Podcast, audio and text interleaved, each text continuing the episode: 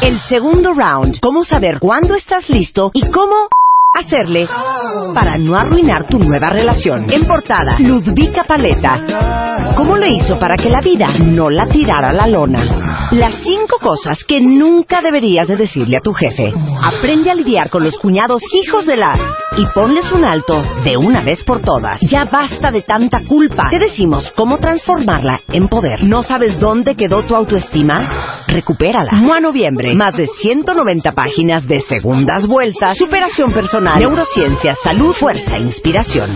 Una revista de Marta de Baile. Atención, atención, atención.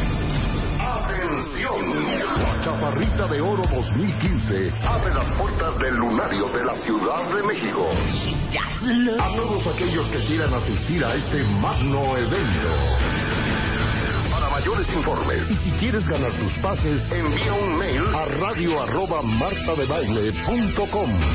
y sé parte de este evento de. Este evento es presentado y patrocinado por W Radio.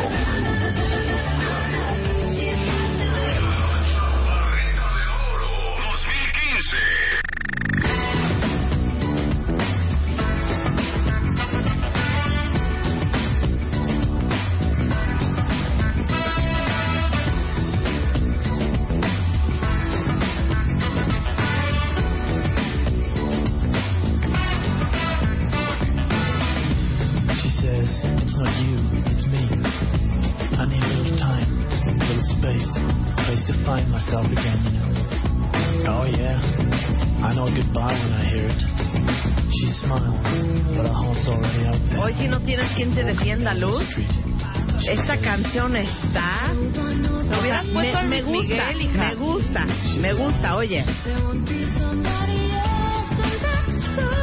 Pero para arrancar un programa de radio nacional, Luz... Ponme, ponme. Oye esto, oye esto. O sea, neta. Oigan, oigan.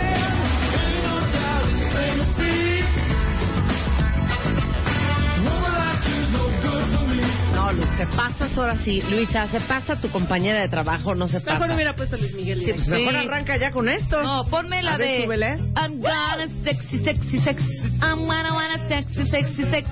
I'm gonna wanna sexy, sexy, sexy. I'm gonna wanna na, na, na, na. ¿Qué tal? ¿Cuál es I'm esa? gonna sexy, sexy, sexy. Quítale, I'm gonna wanna party, party, party.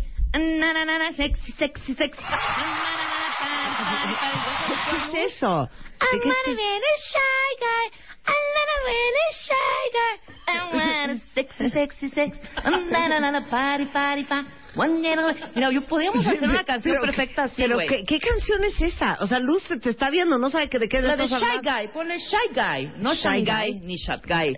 Shy Ni Guy. Shotgun. No. Eh, Shy Y Guy. te vas a acordar perfecto. I'm gonna sex, sex, sex. I'm gonna wanna party, party, party. I'm gonna wanna sex, sexy, sex. Sexy, sexy, party, party.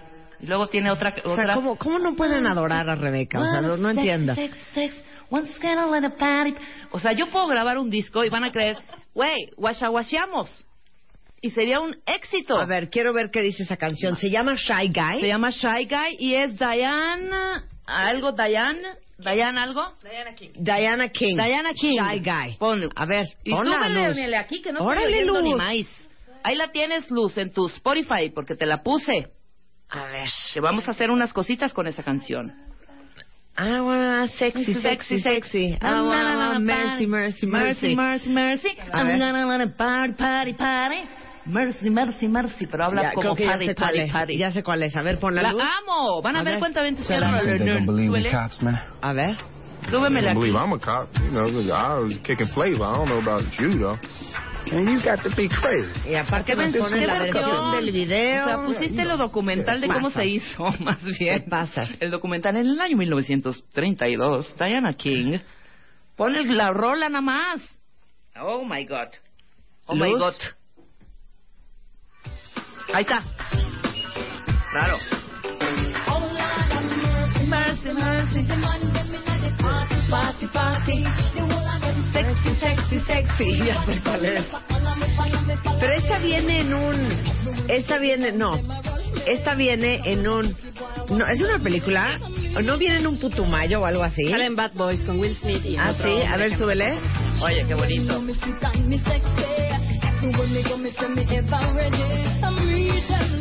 Súbanle, cuenta bien. Está bien, Rebe, está bien.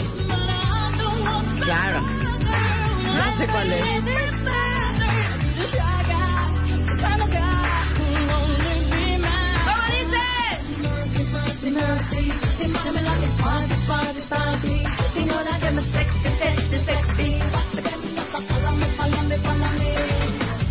Pero está, está como en un slang, ¿no? Está como en un qué, con, en un qué será. Sí, está como en un slang claro. esta canción. Bueno, pues buenos días, cuentavientes. Bienvenidos a W Radio. Así nos la vamos llevando, más o menos. Así nos la vamos llevando. ¿En qué idioma está esa canción? En inglés, pero parece como, como un hindú o algo. Sí, ¿no? No, está en un dialecto. ¿En qué dialecto está Shy Guy? Ya, ya me quedé con, con... Dialecto Shy Guy. Exacto. Debe de venir una explicación. A ver, cállense en el coro, dos segundos, nada más A para ver. que lo disfruten los cuentavientes. Escuchen, qué bonito, para que se prendan. Es miércoles.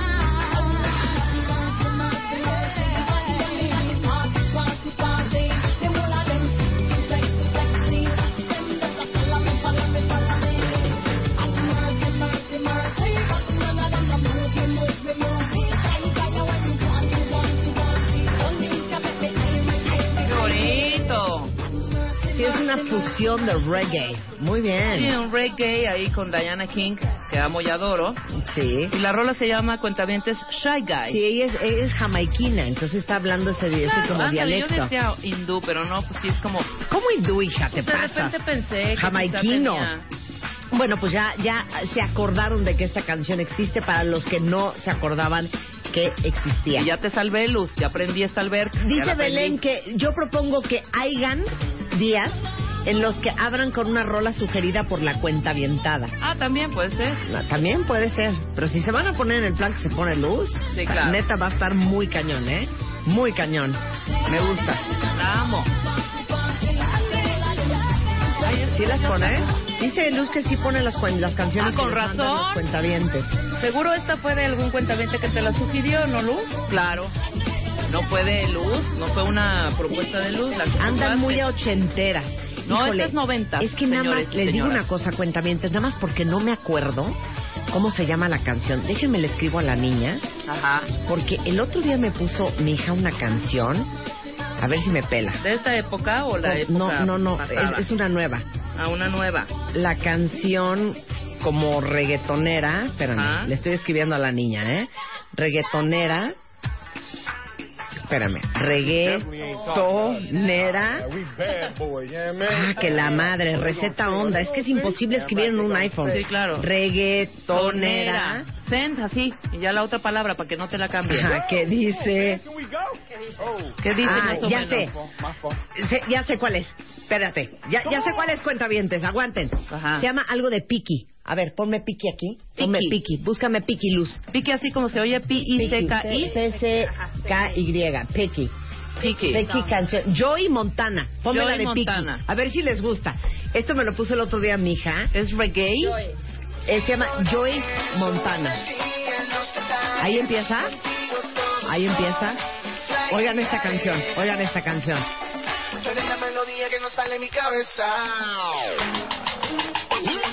Another hot joint. Another hot joint. Just a joint with my time. Girl, you better get on Les juro que está buena. Espérenme, aguanten, aguanten. Pero la anterior no venía con Oye, no. goodbye. Le digo, nena, como tú ya no hay. Dice que tiene novio, pero yo no le creo. Se gusta Elo. Suena la música y lo que yo quiero es bailar contigo, nena, pero yo no puedo. No puedo, me dice yo no quiero. Todo se complica, yo no entiendo por qué está piqui, piqui, piqui, piqui, piqui. Demasiado piqui, piqui, piqui, piqui, piqui. Si yo le salgo por la izquierda, se va para la derecha. No sé lo que le pasa, conmigo ella no quiere bailar.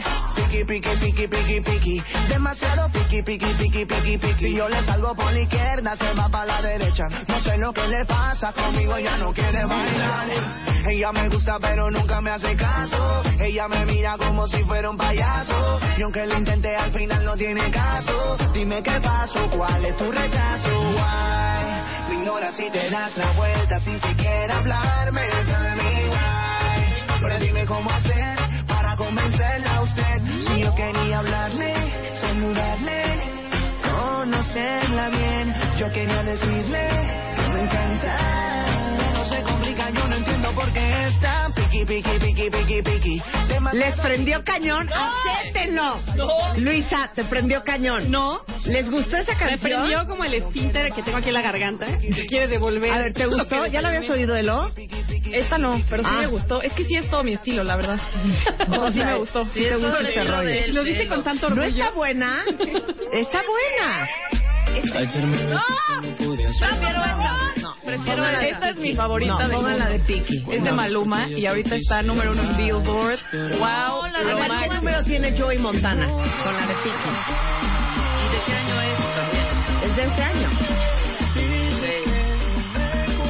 No ningunen a Maluma, les juro. A ver, quiero saber. Este cuate estaba en la factoría. Se llama Joey Montana, es panameño, baby. horribles con la factoría. Es panameño, baby. Y este cuate, pues, sí la, sí la gira, pero quiero saber en qué número está Piki. Bueno, déjenme decirles que a los 24 años de edad ya había entrado al mercado de la música de América Central, Sudamérica, México, Estados Unidos y algunos países de Europa. No, muy bien, Joey Montana. Ponme la de Piki. No, ponme la de Piki. ¿Cuál es la de. J Balvin. Es J Balvin, nuestro amigo Ah, J este Balvin. es Jay que lo queremos traer. Esa, wow. Sigue bailando, mami, no pare. Venga. Acércate a mi pantalón, dale. Vamos a pegarnos como animales. A ver, qué Si necesitas reggaetón, dale. Sigue bailando, mami, no pare. Acércate a mi pantalón, dale. Vamos a pegarnos como animales. Muévete a mi ritmo, siente el magnetismo. ¿Esta o. Piki? Que es el número 35 en la revista Billboard. Girl, you better get on out there and stop being so picky. Le digo hola y ella me dice goodbye. Le digo nena como tú ya no hay. Dice que tiene Sí, novio, pero yo hagamos no la votación democráticamente. Exacto. Ahora mezclar Pero de nada más Piki. Sí, sí, Suena que la vayan música empezando. y lo que yo No, es que quiero que la sientan. No le han dado chance. puedo, espantosa, dice dice Ana. Laura. Qué asco, dice Alma Vargas. A ver, Javi, ¿te gusta? Oye. Demasiado piqui, piqui, piqui. Yo le salgo por la izquierda, se va para la derecha. No sé lo que mis hijas y es horrible decir eso. Me acaba de dar cáncer en los oídos, mamá. Ay, no digan esas cosas. Es horrible. Que no, Marta, no pongas estas cosas. Si necesitas reggaetón, dale. Sigue bailando, mami, no pare. Está mejor la de Piqui. No, en todo caso, fíjate que Y ya, saca esta- A ver. ¿No tienes, Chapo, un... Javi un- Mix, un experto en música desde hace mil años. Ven a decirnos cuál está mejor. Venga, La de ven. Piki, Ven, Javi, ¿cuál está la de mejor? Piki de Joey Montana o la otra que se llama Ginza de J Balvin. Ginza de J Balvin. Ninguna de las dos. No, tienes que escoger Tienes que una. escoger o Tienes matan que a toda escoger tu una familia. Tienes que escoger. ¿Neto? Sí. Amigo, gusta el reggaetón, mami. Esa o la de... la de Piki, Piki, Piki, Piki, Piki. O la de... La A mí me gusta el grabación, la de reggaetón, mami. Está mejor grabada, nada más. No es cierto. tienes que- cierto. Mejor. Oye, yo quiero hacer un experimento. También podríamos cantar como estos muchachos, el de Piki y el de Maloba. También podríamos... Maluma. Maluma ¿Cómo? o esto. ¿Cómo? ¿No tenemos ese efecto, Chapo? Que te hace la voz, que te hace la voz esta... Es como un... ¿Qué será? ¿Sampleo o qué de la voz? ¿Cuál? Una, ¿Ves cómo hace? Escucha cómo cantan. Y, ver, y cantan medio... Mira, A ver. pon las mismas. Ponme, ponme la de Maluba o Maloba o Maleque. Esa, la de Maloba. Ajá. Para que, ¡Luma! para que oigan la voz así. Podemos hacer unas rolas padrísimas, hija. Sí, pero Mira. ya cuando canta, cuando canta. Sí, cuando canta, cuando canta. Cuando canta. Si necesitas reggaetón, dale. Pero déjenme escuchar. Sigue bailando, mami, no pare. Acércate a mi pantalón, dale. Vamos a pegarnos como animales. Si necesitas reggaetón, dale. Sigue bailando, mami, no pare. Acércate a mi pantalón, dale. Vamos a pegarnos como animales. ¿Ya oíste? Sí. Muévete Ok, a mi ritmo. Pásame la letra de lo. Uy, mira, yo hasta dos Grammys saco. A ver. Ahora la de Piki Piki Piki Piki. Ahora la de. Piki, Piki, Piki. Para que veas que tienen ahí un. Ahorita que empieza a cantar el muchacho. Le digo hola y ya me dice goodbye. Le digo nena como tú ya no hay. Tiene novio pero ya no le creo. Y es que se complica cada vez que la veo. Eo. Suena la música y lo que yo quiero es bailar contigo nena pero yo no puedo. No puedo, me dice yo no quiero. Pero se complica, yo no entiendo por qué estás piqui, piqui, piqui, piqui, piqui. Es demasiado piqui, piqui, piqui, piqui, piqui. Perdón, es buenísima la canción. Ahora, este, este rollo es, es como across the board, o sea, todos usan ese efecto, porque les voy a poner esta canción de un cuate que se llama Jackie Rapón. A ver, pon a Jackie. Ah, ya sé cuál es La de Claro. Pa, Ajá. y, y También. canta igual. Oigan esto. Pero ¿por qué no? Quítale la, la cadenita. ¿Qué cadenita? Entonces ponle, pon esta. Ponle bien. Ahí está. No, ¿por qué No, no? sigo oyéndolo no en tu iPod. Yo también lo oigo en mi iPod. No sé hacer esto. Cuenta bien. Ahorita te lo hacemos, espérate. Que no canda el cúnico. Que no panda el cúnico. A ver, ¿cómo le hago? A mí me gusta el reggaetón, Mai. No, no. Sí, ahí está, lo estoy oyendo ahí. Tiene el mismo efecto. Y en francés. Sí, claro. Este cable no O sea, ese efecto es worldwide. Worldwide. Ay, pues no entiendo. A mí me gusta el reggaetón. A mí mami. me gustó la de Piki y, quiero, y los cuentaventes se han manifestado. Llegaron 100 tweets. ¿Qué? ¿Y qué se manifestaron? J Balvin mil veces. ¿Qué te pasa, hija? ¿Ese es tu gusto culposo? Eh, sí se necesita reggaetón, dale. Me da oso, pero confieso que me prende cañón la de Insa. Si, si necesita redeco- reggaetón, más ritmo. Eh, el Vales Mil, horrenda tu canción, qué horror de música. Ginza es mejor, neta está horrenda. Obvio, J Balvin Ginza. La primera reggaetón, dale. Échale ganas, te está llevando la fregada. No entiendo. No, sí, esa- me- perdón, está mejor la de Piki. Ahora ponme la de Fale Pa. A ver, Fale es el mismo efecto. Este es francés, pero oigan. Oye, ahí cuenta bien.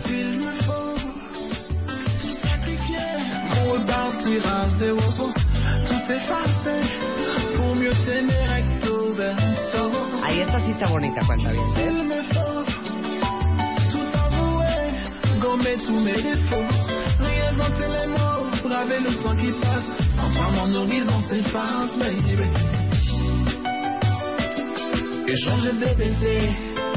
défauts, réinventer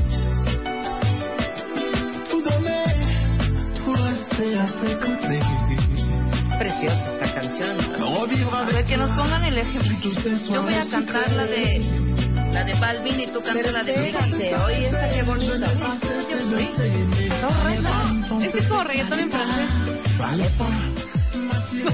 Quita la canción. Marta viene, pero Bueno, ok, ¿saben qué? Ya, vamos a ponernos a trabajar Marta entonces. viene a, a Entonces, todo vamos a con su rola. Todo con su rola. ¿Qué vas a hacer ahora? No, yo no. Sigamos. ¿Por qué te ponen si estamos oyendo al francés? Sigue bailando, mami, no que nos pongan el efecto. Quita mi pantalón, Pero ¿cómo es el ejemplo. El, ejemplo. Ahora canta la de Piki, tú cántala. La de Piki, cántala con el efecto. A ver, ponle el efecto chapo. Hay que ver si es el. Pero si Ok. Sí, sí, la música. Sí. A ver, ponte. Quiero oír.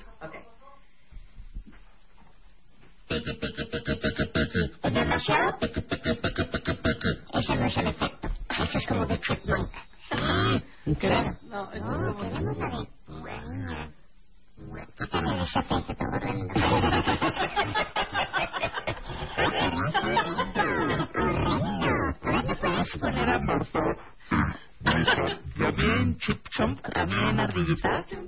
No, es solamente un efecto.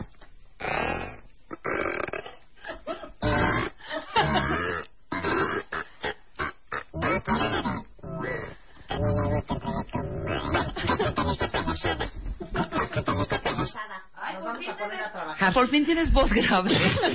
y no como la princesa. Ya. ¡La reina! Gracias, De dos los copas. Minions. Yo te paso esa canción francesa. A alguien sí le gustó mi canción. No, quería como un sampleo, pero. Aparte, todo esto, todo este relajo se hizo Es como cuando uno llega en la oficina, alguien se le cayó una, un, un poco de café, entonces alguien se resbaló y por su culpa se hace un relajo. Eso es lo que pasó hoy. Luz puso una pésima canción al principio y todo el programa se descompuso. Yo, yo puse una muy buena, Bueno. la de Amar sex, sex, Rebe lo intentó rescatar. Gana, gana, Sí, pari, pari, Exacto. Bueno, a ver, les digo lo que vamos a hacer el día de hoy. No. Sí. Ah. Oye, puro chacoteo. Ay, cinco minutitos. Adriana Esteve está con nosotros. ¿Ustedes creen que hay gorditos felices? No. ¿Ustedes creen que puede estar uno gordo y ser feliz simultáneamente? Puede valer estar gordo. pero Una no- cosa es que no te valga y otra cosa es que te sientas bien y estés feliz. Y estés feliz. Exacto. Ok. ¿Ustedes creen que hay gordos felices? De eso vamos a hablar el día de hoy con Adrián Esteva. Vamos a hablar este, con el doctor Carlos Aboitis de los gripones, de los críos.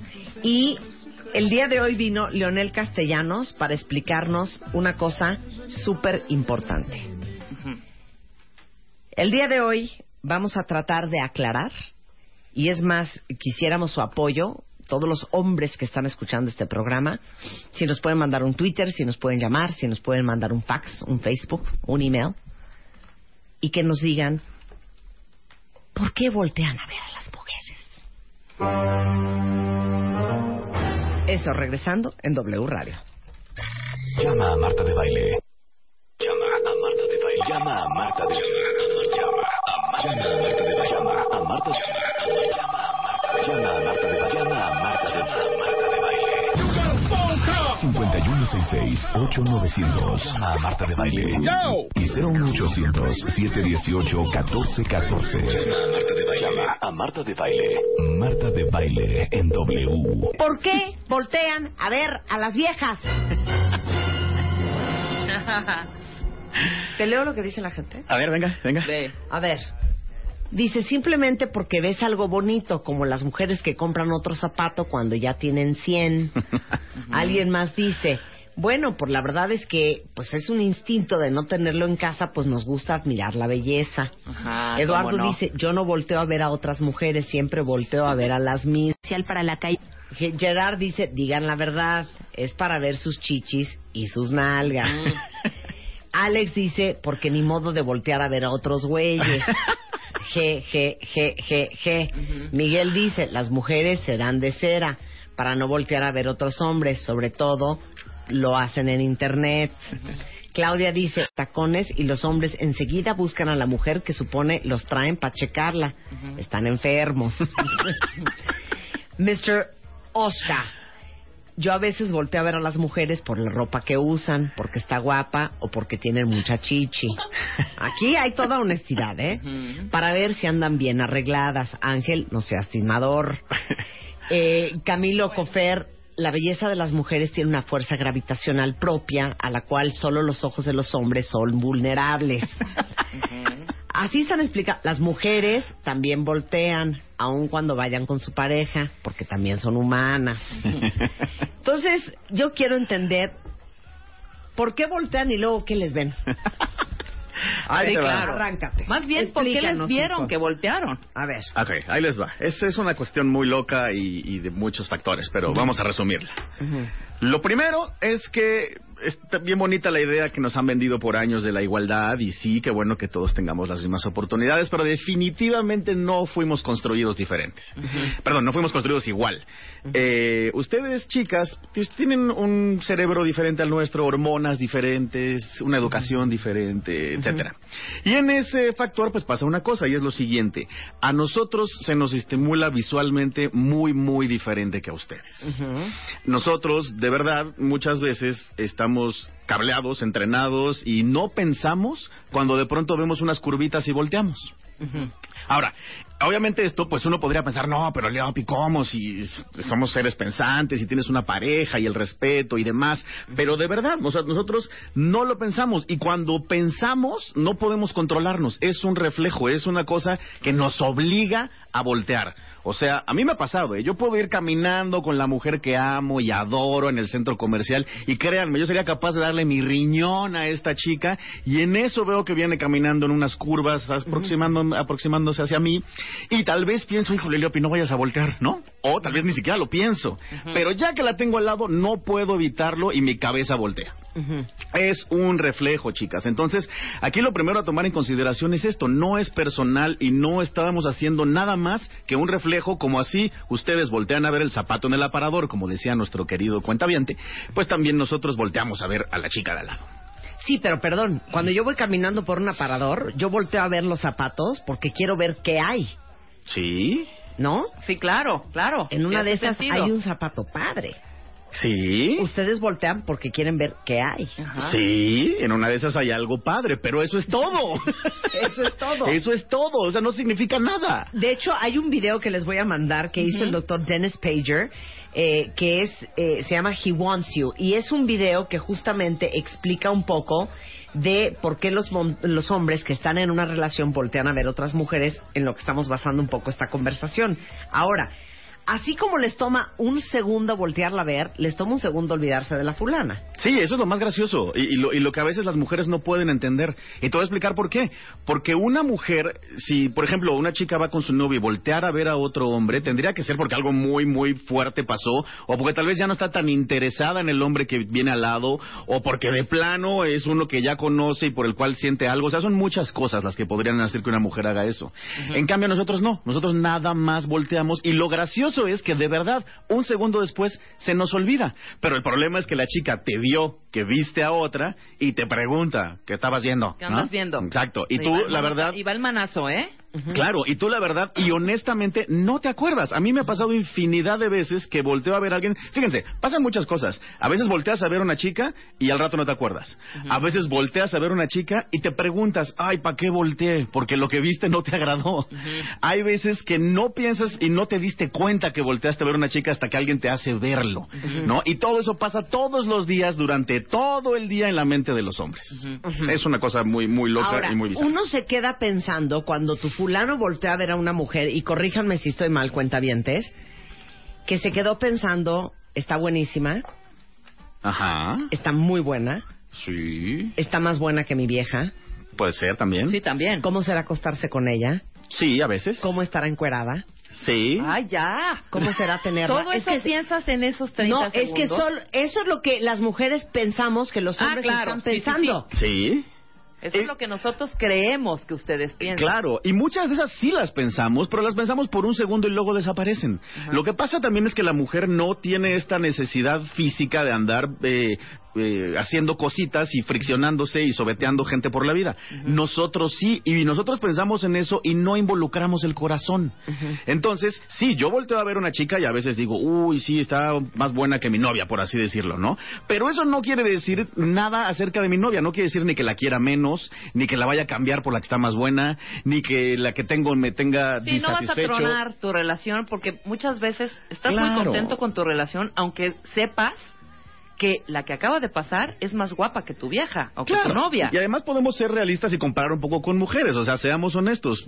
Cualquiera de nosotros que estemos aquí ahorita en esta en esta cha- en esta charla, aunque sea vía cibernética o por el radio, todos los hombres que estamos oyendo, ninguno somos William Levy, ¿no? Es obvio que William Levy es más guapo que todos nosotros o tiene mejor cuerpo que todos nosotros, ¿no? Y lo aceptamos humildemente.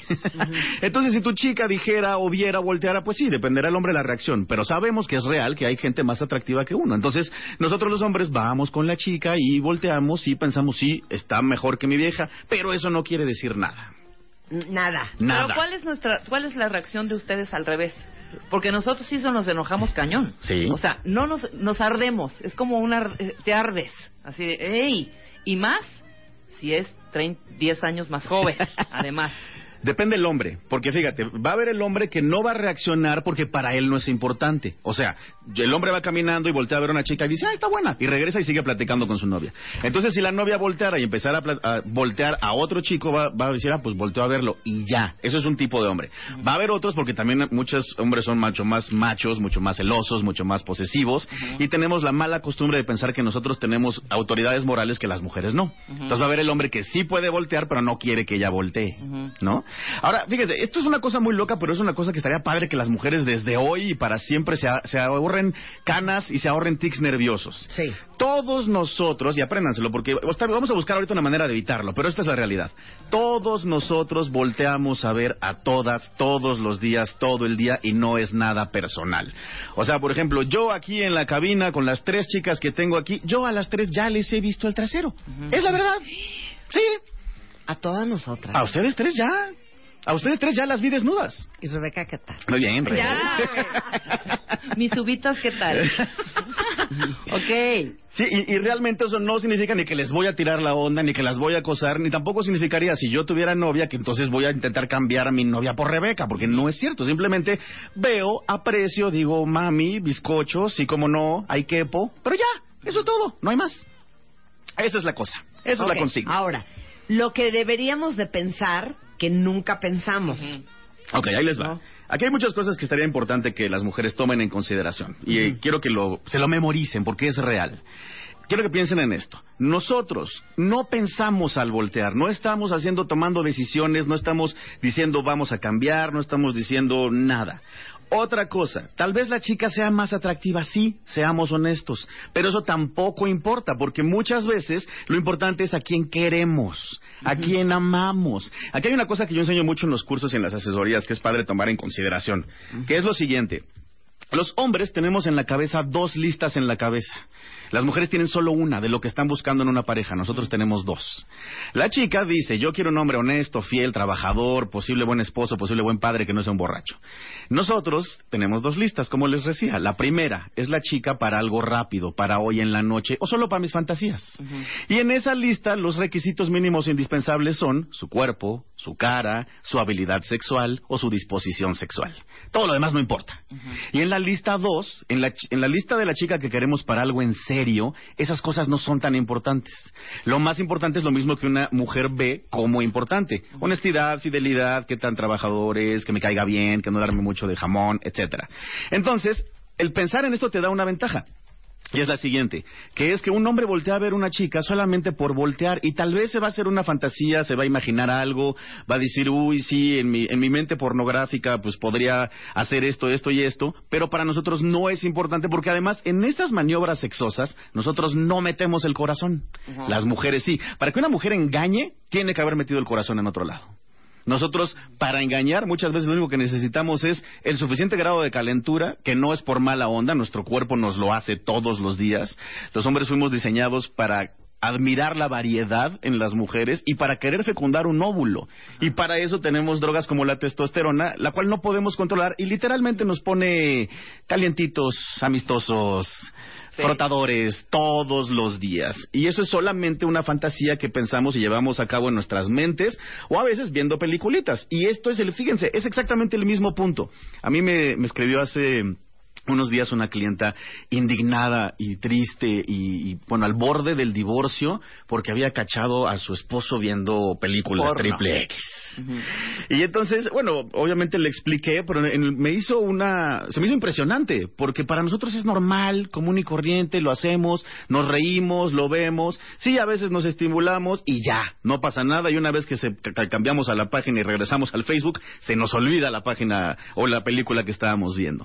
Pero las mujeres le dan mucha importancia porque creen todo lo anterior, que era lo que decía Marta, ¿no? Que es lo que no deben pensar. No vamos a cambiarte por una que vimos en la calle, no te hace menos a ti una que vimos en la calle, no queremos con la que vimos en la calle, ni la vamos a buscar ni la vamos a perseguir, solamente la volteamos a ver. Eso es todo. Punto y se acabó. Pero les digo una cosa, dicen que eso, esto es algo que uno empezó a hacer cuando era adolescente. Y que voltear a ver una mujer guapa te da un micro high, Claro, sí. o sea, en el cerebro. Sí. Y por eso se vuelve una cosita adictiva. Pero sí es un hábito y sí es algo que se puede corregir. Porque al final las mujeres nos sentimos ofendidas por el simple hecho de que voltear a ver una mujer es un indicativo de que sigues, sigue tu interés abierto a ver qué hay allá afuera. Es como si, imagínense ustedes que su marido les regala una bolsa espectacular que le costó un ojo de la cara. Ajá. ¿Ok? El viernes en la noche. Ok. Y el sábado en la mañana están caminando por un centro comercial y de repente ustedes se paran a ver las bolsas que están vendiendo en una tienda en el aparador. Ujú. O sea, el marido automáticamente diría, güey, no manches, hija, ¿por qué estás viendo bolsas? Si ayer te regalé la bolsa que morías por tener, Exacto. que está espectacular y me co- costó una fortuna, perra. ¿Por qué estás interesada viendo bolsas si ya tienes la bolsa de tus sueños? Ajá. Yo creo que eso es un poco lo que sentimos Sí, las claro, mujeres. exactamente. Pero eso nos pasa todos los días a nosotros, ¿no? Infinidad de nosotros hemos dado un regalito a una chica, sobre todo una bolsa o unos zapatos, y al otro día quieren otro. Y, sí, y no sentimos tal vez tan personal como la mujer, pero sí decimos, pero ¿cómo? Si ya le di. ¿No? Es como el concepto de las flores. Ustedes saben, chicas, por qué a los hombres, nos, eh, por qué a las mujeres les gusta que les den flores. Les gusta que les den flores porque las flores se van a morir. ¿Eh? ¿Qué? Sí. ¿Cómo? A las mujeres les gusta que les den flores porque esas flores se van a morir. Y entonces, ¿qué va a pasar? Una vez que esa flor se muera, el hombre va a tener que volver a demostrar su cariño regalándole flores otra vez. Ay, mi amor, todos mis brillantes se han muerto. Ay, sí, güey. Eh, por nosotros, si por nosotros fuera, regalaríamos flores de plástico, ¿no? Así, oye, mira, duran para siempre, ¿no? Entonces, como el mismo concepto, la mujer, pues sí, el, el- el- el zapato y la bolsa no es tan importante, aunque le guste, le fascine, le vuelva loca, no es importante. Entonces, si tú le das la mejor bolsa, de todos modos va a voltear a ver otras bolsas. Para nosotros, la chica que va pasando, que puede ser más chichona o no, más alta o no, más güera o no, no es importante. Y podemos tener una espectacular al lado, pero queremos voltear. Ahora, es que yo tengo una duda. Soltero. Soltero. Hombre soltero. Ajá. Olvídate que tiene novia ni nada. Ustedes tienen esa costumbre y ese chip de estar voltee y voltee y voltee a las viejas. Sí. De todas esas que ven en, eh, no sé, en, en un antro, en un... ¿Qué hace que te acerques a una en particular? Ah, ok. Buena pregunta. Fíjate, varias cosas. La primera, que no parezca imposible, ¿no? Hay, hay mujeres que... Esto es muy Porque te común. puede mega encantar. Claro. Y es un forrote. Sí, sí. Fíjate, esto es muy común. Yo tengo muchas amigas modelos que me dicen, a mí nadie se me acerca en un antro. Nadie. Porque les da miedo. Porque está tan guapa o tan grandota o tan buena que terror y nadie se acerca, ¿no? Entonces, muchas veces uno de los factores es que no te dé, que no sea, que no parezca imposible la misión. Otro factor, obviamente, que algunos no, no analizan, pero la mayoría sí, es que no venga con alguien, ¿no? no tampoco queremos Sí, que nos persigan por la calle. Siguiente, que te dé una señal de interés, ¿no? Fíjate, aquí hay un concepto también muy gracioso acerca de las miradas de hombres y mujeres. Cuando yo veo una mujer que me gusta, yo soltero, punto que va entrando aquí a la cabina. Entonces yo la volteo a ver y digo, uy, sí, cómo no. Y luego sigue caminando y se sienta en la mesa y la vuelvo a ver y digo, ay, está guapa. Y luego al rato se voltea y le, te dice algo a ti, Rebe, y también volteo y digo, ay, mira el cuerpazo. O sea, van una, dos, tres, cuatro, cinco veces que la volteo a ver, ¿no? En cambio, las mujeres muchas veces por timidez voltean a ver a un hombre y dicen, ay, no, señor, y bajan la mirada, ¿no? Sí, claro, ya Sí, sí, claro. Ya no quieres Exacto. ¿quién te da Se te va a notar. Sí. Claro. Entonces te muerdes el rebozo, te agachas y ya no haces contacto Ya visual no hay nunca manera. más. Ajá. Claro. Y nosotros quitamos el contacto visual solamente cuando alguien no nos gusta. Entonces, si a mí una mujer me deja de ver, o sea, si me ve a los ojos, me baja la mirada y ya no me ve, yo pienso que no le gusté. Entonces no me voy a acercar por mi miedo al rechazo. Entonces es un factor importantísimo que la chica te haya visto aunque sea una, dos o tres veces para rifarte. Y obviamente la última también es que te atraiga físicamente, ¿no? ¿Por qué me acerco yo a una chica en un bar, en un restaurante o lo que sea? Porque me guste. Y es una combinación de su cuerpo y su cara. No es nada, no, o sea, si tiene seis posgrados, ahorita me es intramuscular. Tal vez después sea importante, pero ahorita es que me guste. Pero creo que no se les va a quitar. Se les va a quitar, nunca se les va a quitar. El otro día hicimos un ejercicio, íbamos cuatro amigas, Ajá. ¿no? Y están en la otra mesa cinco hombres. Los cinco hombres eran, te lo juro, mayores de 70 años. Ok. De verdad, mayores de, o hasta uno con bastón. Entonces, se para uno al baño y clarito vi, o sea, ¿cómo? Porque yo los tenía como de espalditas, que uno de los viejitos me dio una terror, codea al otro Me y las nalgas. las nalgas. Y yo creo que, a ver, espera, pues ya, regresó y todo. Le digo a la otra, a ver, párate, hija. Y hasta lo grabé y por respeto a los señores no lo voy a, a subir. Se para la segunda y otra vez, pero ya no solo eran dos, o sea, ya el otro ya codeó al tercero. Entonces los tres mirando las nalgas de mi otra amiga. Oye, se pasaron, ya era una fiesta nosotros porque nos estábamos carcajeando de, te apuesto, párate otra vez, para, güey, no se les quita ni con la edad ni nada. No, no, no lo podemos Y la mirada es, güey, deja que volteen a ver a la carita. No, directo a las nalgas, directo. Impresionante. Y sabes una cosa más, volteamos con toda la cabeza. No podemos voltear como ustedes que voltean como camaleón. Ah, explica No, eso, sí. explica eso, porque uno dice, aquí dijo en Twitter una chava, pero ¿por qué por lo menos no son discretos? Exacto, Ok. sí, por lo Explica por qué. Ok, les voy a explicar por qué. Desde la creación y la genética, la madre naturaleza, el dios en el que tú creas y el ingeniero X y el ingeniero Y, construyeron humanos para poblar este planeta. Los hombres y las mujeres, y decidieron que nos reprodujéramos entre nosotros para que ya la maniobra continuara. Para lograr eso, a la mujer le dieron curvas y al hombre lo hicieron muy atraído a esas curvas. Fue como un plan de marketing. Para lograr eso también, a nosotros nos dieron, nos dieron una droga y a ustedes les dieron la misma droga en una cantidad muy pequeña, que es la testosterona y que es la responsable de que nosotros seamos a veces tan agresivos y también tan caldufos, por ponerlo de una manera terrible. Eh, y una cosa más nos dieron. A la mujer le dieron una visión periférica mucho más capaz de cuidar a un crío del lado derecho, a otro crío del lado izquierdo y a otro crío atrás. Y a nosotros no, a nosotros nos dieron una visión que es muy buena para fijarse en un objetivo, para ser mejores cazadores. Como caballitos. Sí, Como caballitos. Sí. Para cazar mejor, ¿no? Para que pudieras perseguir al animalito por el bosque. Entonces, hoy, ya unos años después, las mujeres, esa visión que desarrollaron y siguen desarrollando periférica, la utilizan para poder ver el celular del novio sin voltear la cabeza, para poder Sí, voltear. claro, Claro, claro. claro, tú puedes ver el celular de alguien 10 kilómetros para allá sin voltear. WhatsApp, el Sin WhatsApp, voltear el la WhatsApp, el cabeza. WhatsApp. Claro, sí, sí, como camaleones voltean. Estás con él, fíjate que está escribiendo y no mueves la cabeza, no ¿eh? mueves la No, cabeza. claro, Un ojito exacto. nada más. Claro. Sí, Claro. ¿Qué- qué- Claro. Tenemos mejor visión periférica nosotras. Sí, sí. Por eso ustedes no pueden ver a la chica con el rabillo del ojo. No podemos ver con el rabillo del ojo. las señales entre dos chavas para fregar a un güey es eh, en dos segundos. O sea, yo lo hago a Marta así. ¿Y así? Y ya sabe O que sea, significa así, algo. así, Claro. vas a voltear, porque si te hago así y está el celular ahí, te voy a hacer así. Exacto. Y vas Sí, a sí, ver, vas una, una miradita. claro. cabeza. En cambio, si a mí un hombre me ve así, pienso, ¿qué le Ahora, pasa? tenemos un muy buen punto del. Twitter. Un muy buen punto. A ver, cuando tú vas con tu pareja Ajá. y otro fulano te voltea a ver, tu güey se enchila. Sí. Pues, ¿por qué se enchila? Ah, bueno, pues Si porque en dos se- segundos se le va a olvidar al güey que te volteó a ver. Exacto. Sí, sí, sí, te entiendo, pero es que fíjate, nosotros nos enchilamos porque como el que está volteando a ver a nuestra mujer es otro hombre, sabemos lo que está pasando por su mente. Sabemos que ya la desnudó. Sabemos que ya se la imaginó en 17 posiciones camasútricas, ¿no? Sabemos que ya, ya, la- ya me la encuero, ¿no? Tal vez él no vaya a hacer nada.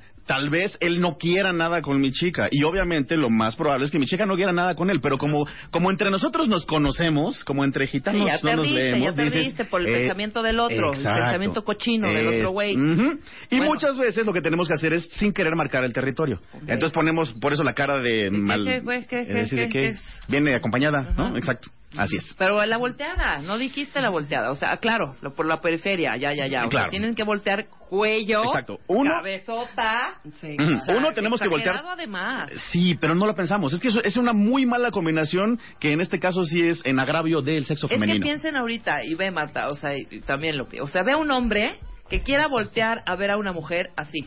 Sí, No, lo ves muy femenino, ¿no? Sí, claro. O sea, así con nada más con los ojitos. Dices, güey, hasta miedo te da. no, claro. Dices, ¿y este qué? Exacto. Hagan un ejercicio, hagan un ejercicio, queridos cuentavientes. Cuando salgan hoy a comer en, en la calle o en la oficina, fíjense cuando una mujer vaya caminando, los hombres que estén en su paso. Ajá. Van a ver que un chorro voltean y, no- y al rato se, se- ni cuenta se dan, no lo hacen a propósito. O sea, no, y además nosotras, la discreción de nosotras es tal cual así, así de, güey, Estamos de frente, sonriendo y hablando aparte como así, así, ¿no? Así. Oye, ¿ya viste el de atrás? Ahorita te digo, espérate. No, no, no, no, no, no, no, no, aguanta, aguanta. Ya, ya, ya. Pues ahí volteamos, claro, ya un poquito más. Nosotros ni lo pensamos. No se hacen ni esas señas ni nada es inmediatamente. Okay, aquí los la única, la única. Hay una seña entre hombres, pero no es una seña, es directo y hablado. Es a las 11, voltea a tus 11.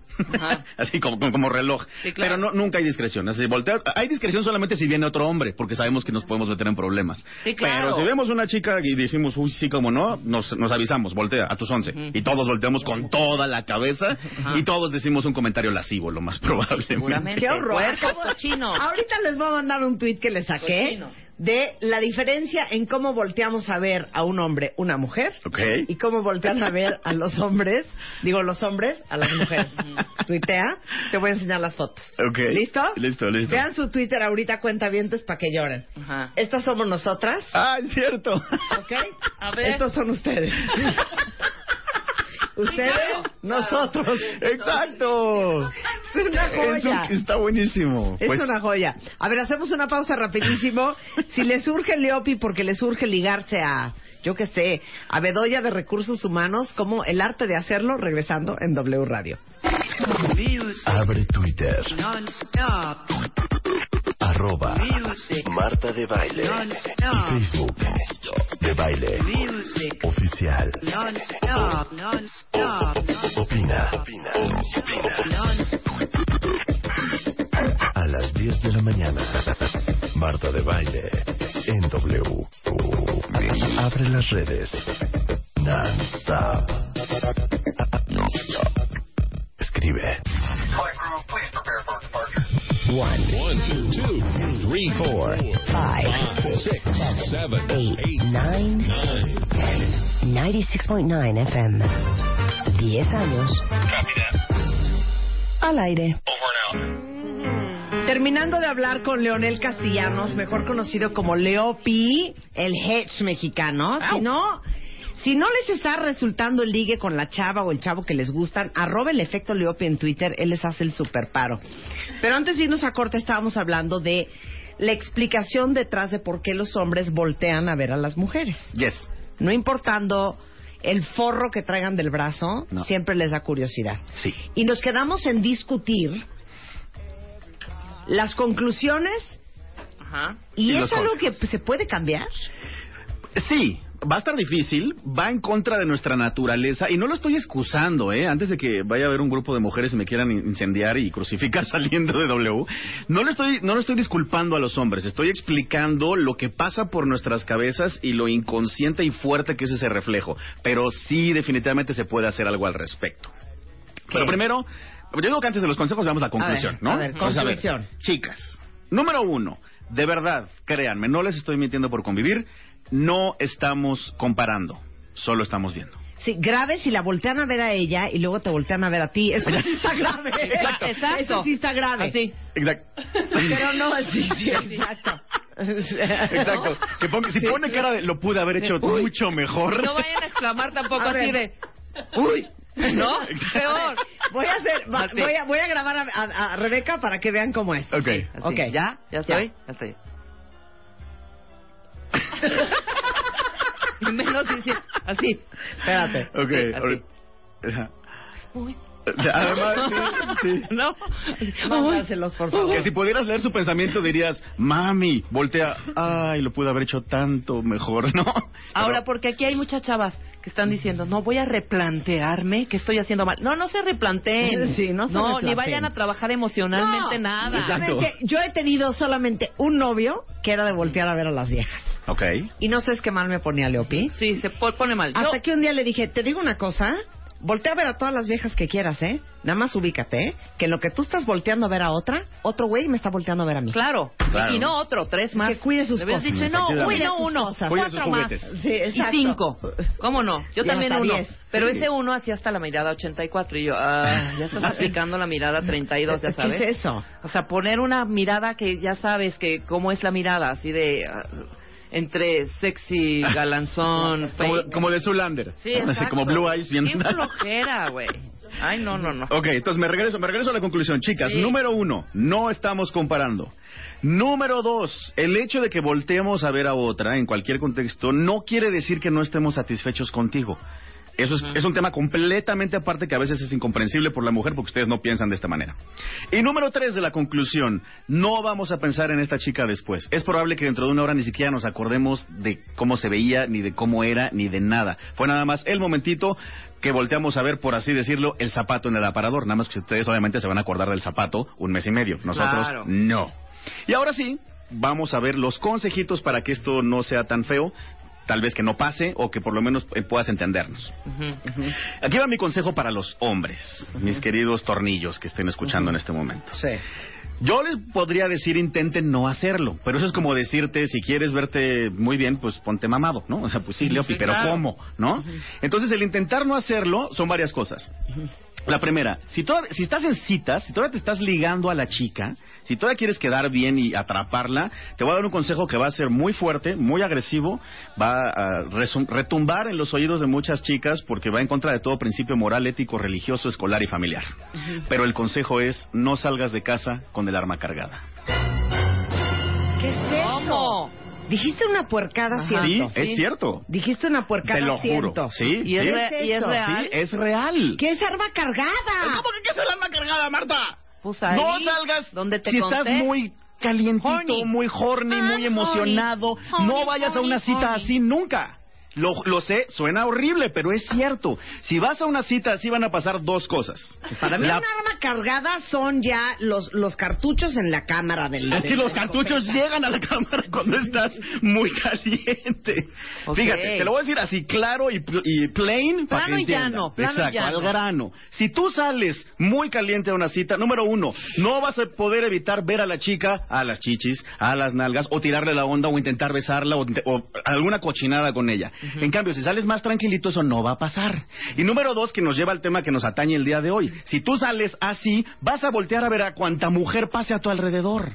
Fíjate, yo siempre le digo a mis clientes, la primera cita jamás te sientes viendo hacia la puerta del restaurante donde estás cenando, porque te van a jalar la mirada. Siéntate viendo hacia una pared para que no te gane, porque esto como es un reflejo y no lo podemos controlar, nos gana. Entonces, hombres, si estás saliendo y dating, sugiero seguir ese consejo. Si ya estás con una pareja, todo el tiempo ponte en los zapatos de ella. ¿No? Cuando vayas a salir a la calle y sepas que van a haber estímulos visuales que pueden obligarte a voltear con todo el cuello, piensa cómo te sentirías tú si ella lo hiciera, ¿no? O sea, la mirada Sí. lasciva, el... Sí. Claro, y también Él, piensa... él, él este, él, Claro. él, él. Ay, no. No, ¿qué es eso? Otra vez, él. Exacto, y, y todos los significados que tiene ese efecto de sonido, Es ¿no? espantoso. Claro, entonces, hombres, yo sé que es difícil. Sí, yo sé que es difícil, pero aquí de- lo que acaba de decir Rebe es la premisa fundamental. Respeta, y si sabes que a ella le molesta, haz un esfuerzo mundial, haz lo que tengas que hacer para no voltear. ¿Qué? Y ok, y finalmente, el consejo para las mujeres. No es que lo justifique, insisto, pero entiende, no pensamos como tú, no actuamos como tú, esta es una reacción natural, no la hagas más grande de lo que ya es. Y al mismo tiempo también tú podrías hasta negociar con tu pareja cómo hacer para que eso no suceda, ¿no? Yo le llamo los matripuntos. Entonces tú puedes... Ay, los matripuntos. Claro. Güey, está cañón lo que acabas de decir. Explica qué son los matripuntos. Ahí les van los matripuntos. Tú cuando estás en un noviazgo, matrimonio, relación monógama, fiel, exclusiva, puedes ganar matripuntos conforme tus comportamientos sean positivos hacia Claro. el cerebro de la otra persona. Sí, claro. Entonces, ¿cómo ganas matripuntos si eres un hombre? Tú puedes ir, salir al centro comercial con tu chica y hacer el esfuerzo más grande que te va a costar de no voltear a ver a ninguna más que a ella. Y si vas a hacer una mirada lasciva, hácela a ella, no a las demás. O sea, por ejemplo, estás sentada en un restaurante y necesito como unas campanitas. Sí. Y de repente entran unas chavas guapísimas. Exacto. Entonces tú automáticamente paneas Ajá. para ver disimuladamente cuál va a ser la reacción de tu esposo. Ujú. Ajá. Y tu esposo no voltea. Exacto. Bien.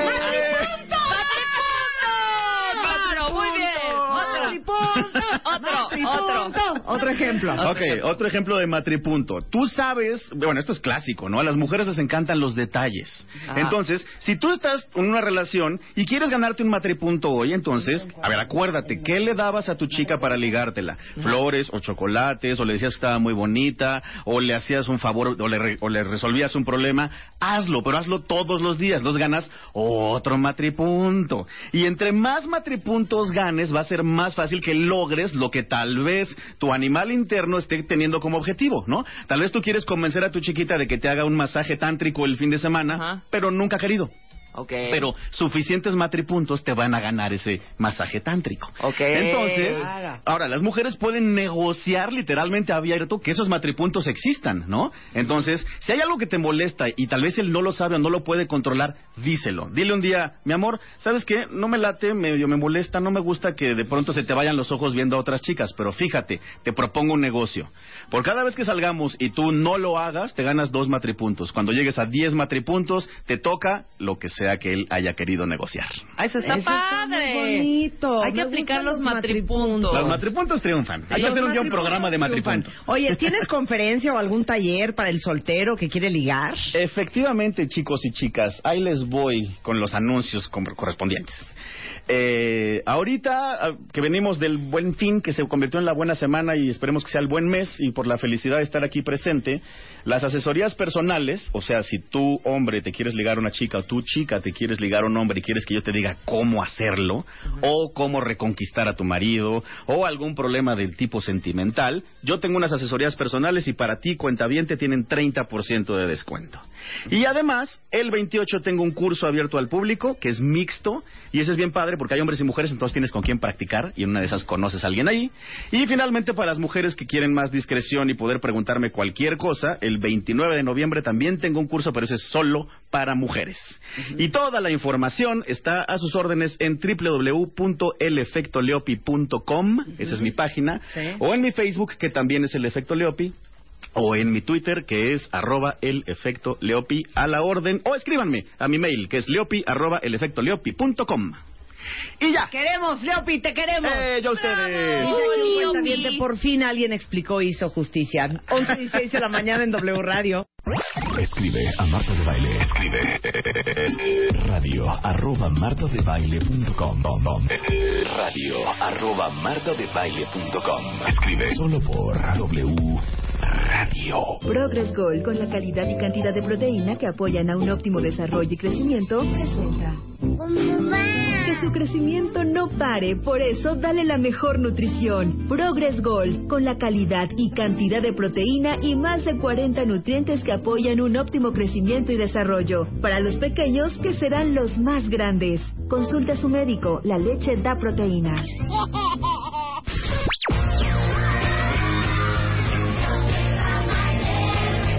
Bebemundo presenta Why don't you all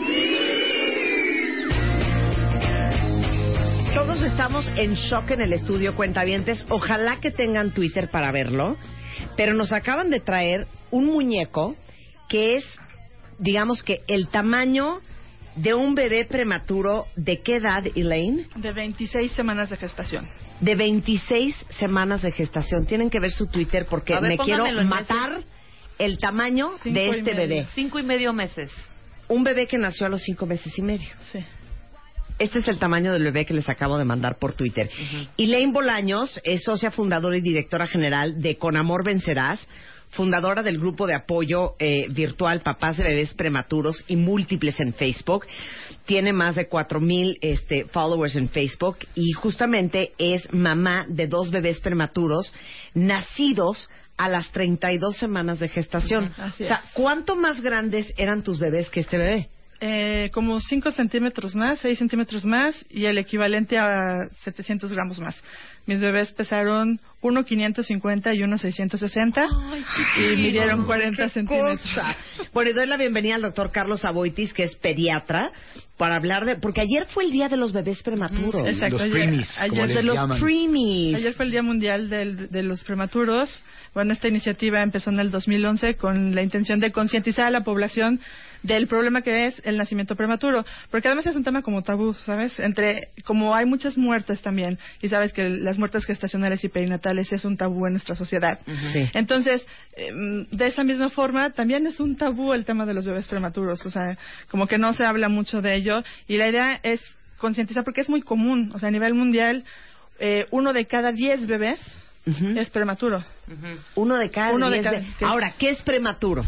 Tuvo que haber nacido en qué semana? Antes de que termine la 37. O sea, Todavía con 37 más 6 días es prematuro. A los 38 ya se considera de término. O sea, 37 para abajo. Ahora Sí. imagínate este que es cuánto? 26. 26 semanas. De hecho, te puedo decir que tenemos bebés muy chiquitos en el grupo, hasta de 23 semanas de gestación, vivos y, y bien. Sí, hoy en día los límites son más o menos los 800 gramos. De hecho, mucho en la clasificación interesa mucho el peso. El bebé, mientras más peso tenga, tiene mejores probabilidades y obviamente la edad gestacional es otro factor. Esos dos factores se combinan para realmente dar un pronóstico. Oye, pero ¿por qué entre más pesa, más posibilidades tenga? No es por la cantidad de grasa que trae en el cuerpo, ¿verdad? No, no, no. Casi siempre implica el que tenga mayor peso, un mayor desarrollo y una mayor capacidad de supervivencia.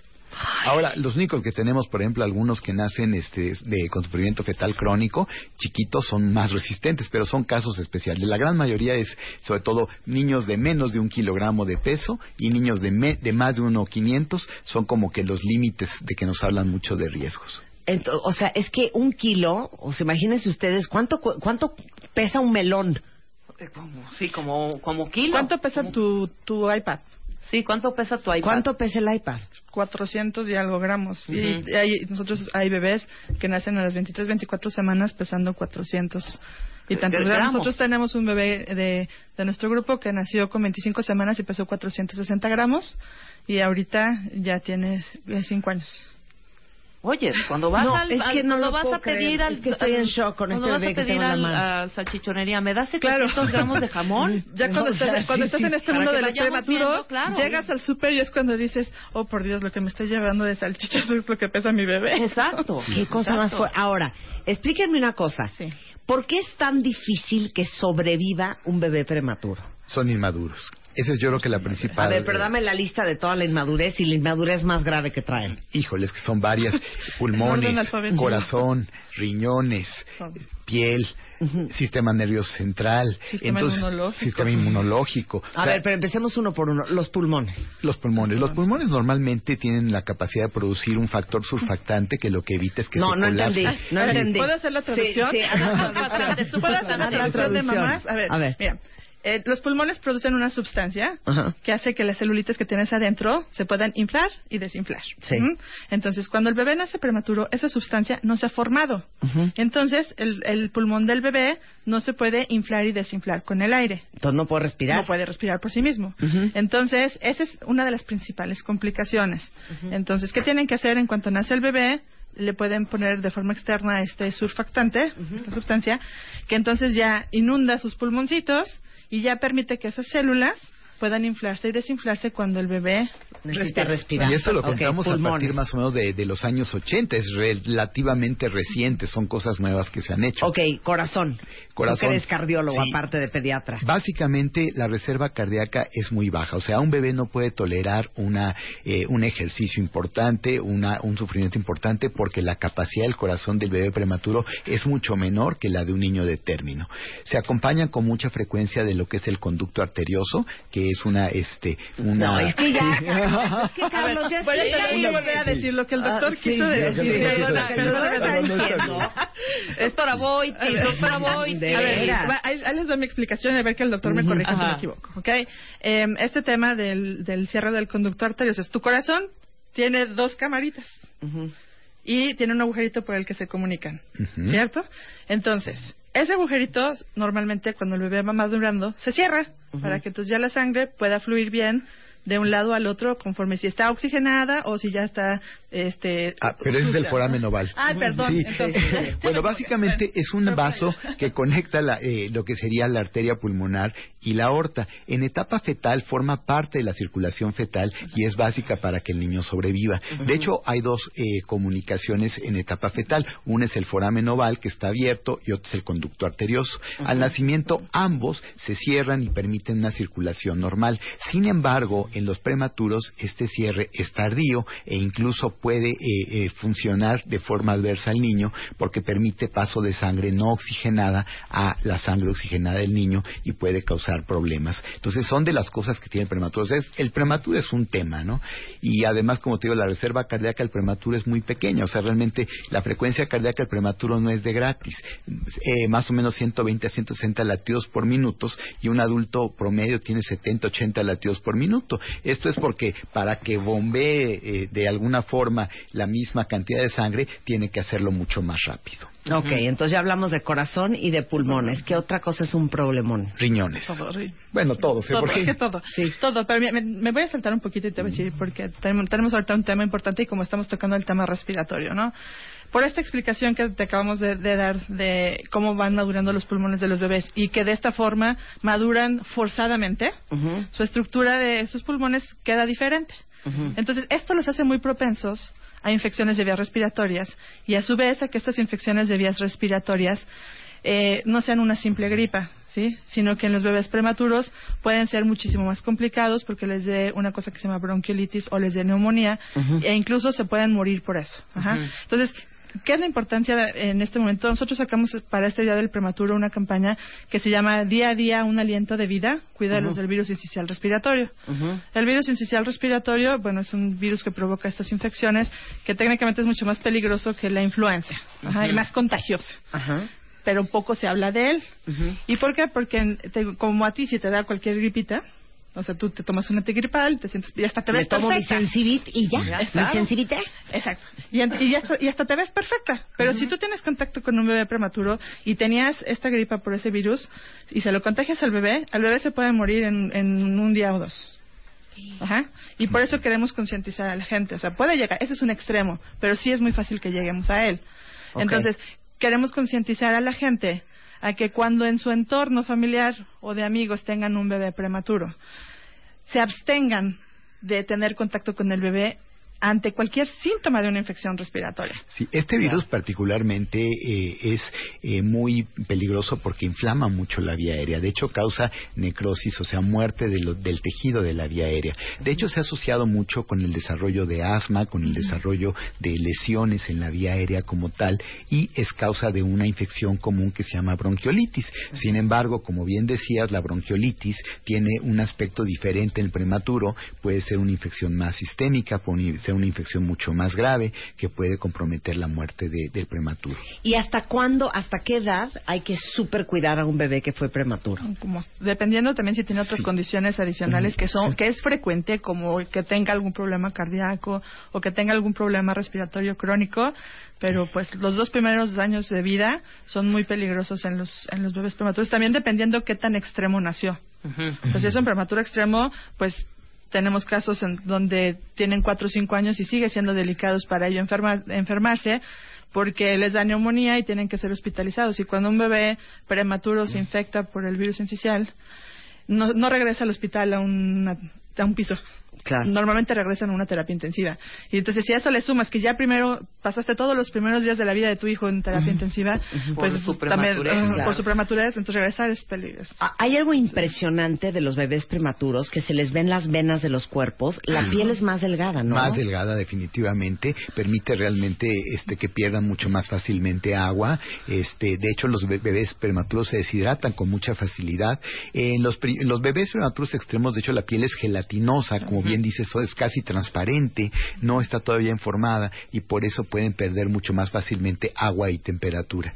Ahora, también otra cosa también de lo que comentaban respiratorio es que además el bebé eh, prematuro también se afecta más por el oxígeno. En ellos tenemos un problema que se llama broncodisplasia porque por el tratar al niño que no puede ventilar bien, eh, se ventila de forma eh, con ventiladores, con oxígeno y este oxígeno nos puede dejar lesión. Esta lesión generalmente va a revertir en los primeros años, hacia los siete años, eh, generalmente la mayor parte de los niños que les fue bien pueden librar este problema, pero es algo que puede dejar una lesión permanente. O sea, el oxígeno que les metieron para que pudieran respirar. Así es. De hecho, hay muchos niños que quedan oxígeno dependientes durante varios años. Durante varios años, sí. No puedo. Y cuando y, y tus bebés hablando de, de cómo se veían físicamente, porque es algo que impresiona muchísimo. Eh, Pues los míos, aunque eran un poquito más grandes, eh, justo en ese tema que dices, eran súper transparentes, de por sí, aparte son muy blanquitos, y por el tema de la transparencia, a mí me impresionaba muchísimo, sobre todo en mi hija, o sea, la cabeza, le veía yo así perfectamente todas las venas, como modelo de ese que había de de juguetes, Sí, no sé sí, si sí, recuerdas. sí, de clases de anatomía. Ajá, de clases de anatomía. Igualito, o sea, le, ve- se le veían perfecto todas las venas y a mí la verdad me impresionaba muchísimo. Y eso que te digo, mis, mis bebés realmente eran de muy buen peso, grandes para la edad gestacional que tenían, pero sí era impresionante la transparencia de la piel. Ahora, ¿cuáles son las complicaciones más comunes que pueden provocar que un bebé nazca antes de tiempo? Bueno, uno, la inseminación artificial. Se ha visto que cada vez tenemos más inseminaciones artificiales y vemos que definitivamente esto favorece la prematurez. ¿Por qué? Porque son muchos bebés simultáneamente. Eh, no, eh, aún no se tiene una causa específica, pero se piensa que hay ciertas anomalías que se generan con lo que sería la fertilidad este, in vitro que pueden pre- eh, mm, hacer que el bebé nazca prematuro. Otra, los gemelos, como tú fuiste tu Sí, caso, o sí, sea, eh, los gemelos, gemelos, es- generalmente nacen prematuros, es otra cuestión. ¿Pero por qué? Porque no caben en Sí. el saco. En el caso de, de embarazos múltiples es porque en realidad por No el cabe. espacio físico, ¿no? Pero bueno, existen otros factores como, como iba mencionando el doctor, ¿no? O sea, en, México uno de los muy frecuentes son las infecciones. Este, tanto de vías urinarias como infecciones vaginales, es una de las causas, ¿no? Eh, de- desórdenes hipertensivos del embarazo, que son eclampsia, preeclampsia y HELP, que es cuando se altera tanto, o sea, se te sube mucho la presión, Bajan las plaquetas. se, se hace todo un cambio químico en, tu cuerpo. y- Y se te viene Grave. el bebé. No, y de hecho es, ese es muy peligrosa, es potencialmente mortal para mamá y para bebé. Es que de hecho, por ejemplo, en muchos de estos casos el tratamiento es sacar al bebé Sí, porque al inmediato. terminar el embarazo mejora como tal la mamá. Obviamente el riesgo pues es que el bebé va a salir prematuro en muchos de estos casos. Y sí es muy frecuente esa causa en, en- en este tema. Oye, diabetes gestacional. La diabetes gestacional también es otra causa importante. Aunque de, diabetes gestacional, eh, curiosamente, aquí en México tenemos muchos niños con diabetes gestacional y a- afortunadamente poco, pocas complicaciones. Generalmente son bebés muy grandes, este, en este caso aumenta el tamaño del bebé, aumenta el peso del bebé. Son bebés muy gorditos, muy grandotes, pero que nacen con complicaciones que pueden ser cardíacas, respiratorias, metabólicas, etcétera. Aquí te voy a decir algo también. ¿Y, y por qué la diabetes gestacional, desde mi punto de vista, se ha reducido eh, como causa? Porque está más controlada. Sin embargo, todas las otras causas que son muy frecuentes no existe tanta vigilancia sobre ellas. Y esto es parte de lo que hay que concientizar, empezando por las mujeres, de que aprendan a conocer su cuerpo. Es que las cosas que de repente dices, ay, creo que puede ser normal, pues no es normal, mejor le hablas a tu doctor y lo consultas. y, y si sientes cualquier cosa extraña, pues no te conformes con hablarle, vea que te revise. Porque a veces eh, las señales de nacimiento prematuro son muy tenues o las puedes confundir. Por ejemplo, hay una que se llama presión pélvica, que es que únicamente sientes es- ese que te empuja el bebé, ¿no? Y ese es Claro. un síntoma de nacimiento prematuro, entonces lo puedes confundir con eso y sin embargo ya estás en trabajo de parto y estás dilatando. Claro. Y si te tardas, pues te pasa como a mí, que llegué y yo ya tenía 8 centímetros de dilatación y ya no hubo nada que hacer, ¿no? Más que que nacieran los niños. Entonces, concientizarnos, eh, porque a veces los doctores, y me incluyo, o sea, nos dan la información y como que no, no la asimilas. Entonces, sí estar muy consciente de tu cuerpo, cualquier cosa que se sienta rara es rara y vea que te revisen. Nada mejor que te revise tu doctor físicamente y si aunque llegues y te dicen, señora, todo está bien, pero tú sientes que algo está mal, insistas hasta que den con ese algo, porque ese sentimiento de que algo está mal eh, funciona perfecto con las mamás y quiere decir que algo está mal. Entonces, Claro. nada más hay que encontrar qué es lo que está mal. Aparte les digo una cosa, de lo importante que es cuidarse hasta desde el punto de vista financiero. Tener Ah, un bebé por supuesto. prematuro es Carísimo. Carísimo. carísimo. No, y de hecho se acaban la- el, el patrimonio de la gente, quedan endeudados por años para seguir pagando las cuentas de hospital, más Claro. aparte tienen La que seguir terapia. pagando los gastos de, de terapias de rehabilitación o de terapias de intervención temprana que todos los bebés prematuros deberían de llevar precisamente para evitar secuelas. Claro. Entonces, Eh, estoy, sí es- estoy viendo sí. que el, el, eh, el, el- digamos que el tiempo de hospedaje en el hospital de un bebé prematuro es Ujú. más o menos de 16 semanas. Más, menos 111 días, dice aquí. Esto es un, una, un dato de Baby World eh, en el Reino Unido. Más o menos, para los bebés menores de 26, días, Bueno, eh, 26 semanas. Más Ah, que todo para los menos de 26 semanas, por la edad los por la edad gestacional, sí. gestacional, sí. Y esto es lo tristísimo. Uno, en, en de, uno de cada cinco bebés que nace antes de las 27 semanas pueden quedar ciegos, pueden quedar sordos, pueden quedar con problemas de aprendizaje Parálisis y, cerebral. y parálisis cerebral. Problemas motores. De hecho, la, la Sí, sí, prematurez es la primera causa de discapacidades a nivel mundial. Sí, frecuentemente hay sangrados a nivel los vasos de- del cerebro, ahora que estamos hablando de los órganos, en el cerebro los vasos son mucho más delgados, eh, no hay una buena regulación de la presión cerebral y el niño es más propenso a tener sangrados cerebrales con daño cerebral secundario. Y esto pues puede afectar diversas partes del cuerpo. También se aumenta mucho lo que sería también la hidrocefalia porque muchas veces durante este tipo de sangrado se puede obstruir algunos de los conductos que eh, drenan el líquido y entonces los niños también se tienen que someter a válvulas de derivación ventrículo-peritoneal. Hay muchas causas, de hecho es que si nos pasamos hablando de todo lo que tienen los prematuros es impresionante, ¿no? Necesitas darnos como una semana de programa. Exacto. Para Sí, que veamos no, todos los cosa más impresionante. Ahora, una cosa importante de lo que hablaban ahorita de, de- de los prematuros y de la prevención es que hay algo que le llaman vacuna, que no es una vacuna, son anticuerpos monoclonales, que son básicamente anticuerpos que se generan para proteger parcialmente al niño de este virus sincicial respiratorio. Esto es una costumbre que en México no se usa porque es cara, realmente eh, esta vacuna o, bueno, estos anticuerpos monoclonales tienen más o menos eh, un costo de 15, 20 mil pesos el, el frasco. Entonces es bastante caro para los bolsillos de unas personas, pero es algo que para los prematuros les puede salvar la vida, sobre todo en el caso de este virus sincicial respiratorio. La- Bueno, esa inmunización ya en algunos eh, centros de salud públicos las- la, están poniendo. El chiste es que se acerquen igual a sus doctores y la pidan. ¿no? Claro. O sea, bueno, hay que- eh, para que apliquen, ¿no? Porque hay un grupo de riesgo mucho más alto. O sea, todos los bebés que nacen con menos de 32 semanas, con menos de kilo y medio, eh, deben de acercarse a sus doctores y platicar de estas medidas de prevención para ver si su bebé califica en esto y, y dónde lo pueden encontrar. Bueno, si quieren traumar, déjenme decirles que en Estados Unidos las mujeres afroamericanas tienen, digamos que la incidencia más alta de probabilidades de tener bebés prematuros, que es casi el 18%, más alto que las mujeres en África, y es se, se cree que es porque tienen un ingreso menor y porque tienen eh, menor acceso a, programas de y a- salud, a, a los sistemas de salud. De hecho, ahorita que hablabas de prevención, eh, incluso prevención del nacimiento prematuro, eh, la gente también se tiene que concientizar que tener un hijo debe ser un plan de vida y que te debes de, o sea, tu salud debe estar perfecta antes de que te embaraces.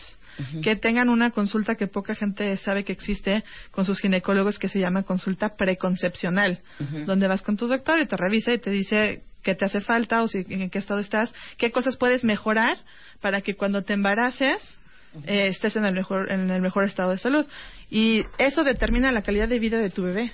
Claro. Entonces hay que estar muy conscientes de esto. En realidad para todo esto eh, es conciencia e información. Por supuesto.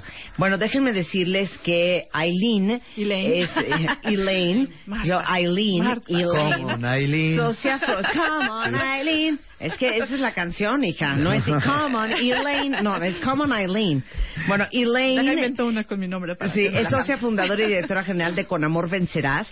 Si alguien necesita ayuda, información, apoyo, red, este, la, la pueden contactar en conamorvencerás.org o Gatito con Amor Vencerás es el hashtag o eh, también están en Twitter como arroba con Amor Vencerás. O- y en Facebook como con amor vencerás. ¿Y les doy el teléfono? Sí, claro. 26 24 24 87. Así es. Ahí está toda la información, porque justamente ayer fue el Día Internacional del Bebé Prematuro para que tengan más información, estén bien pendientes de su embarazo y bien pendientes de su parto. Y el doctor Carlos Aboitis es pediatra, especialista en cardiología infantil y lo encuentran aquí en el hospital Ángeles del Pedregal, del Pedregal. consultorio 750 51 35 60 11 o 55 68 52 73.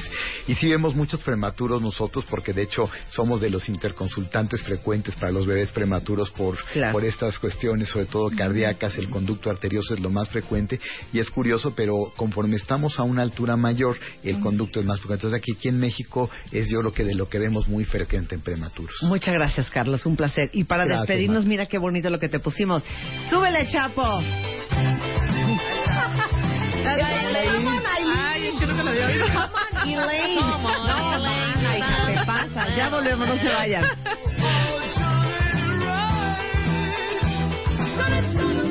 Que su crecimiento no pare, por eso dale la mejor nutrición. Progress Gold, con la calidad y cantidad de proteína y más de 40 nutrientes que apoyan un óptimo crecimiento y desarrollo. Para los pequeños, que serán los más grandes. Consulta a su médico, la leche da proteína. Progress Gold, con la calidad y cantidad de proteína que apoyan a un óptimo desarrollo y crecimiento, presentó.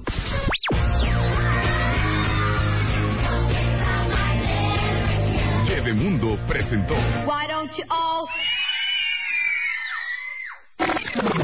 Abre Twitter. non-stop Arroba music Marta de Baile. non-stop Y Facebook.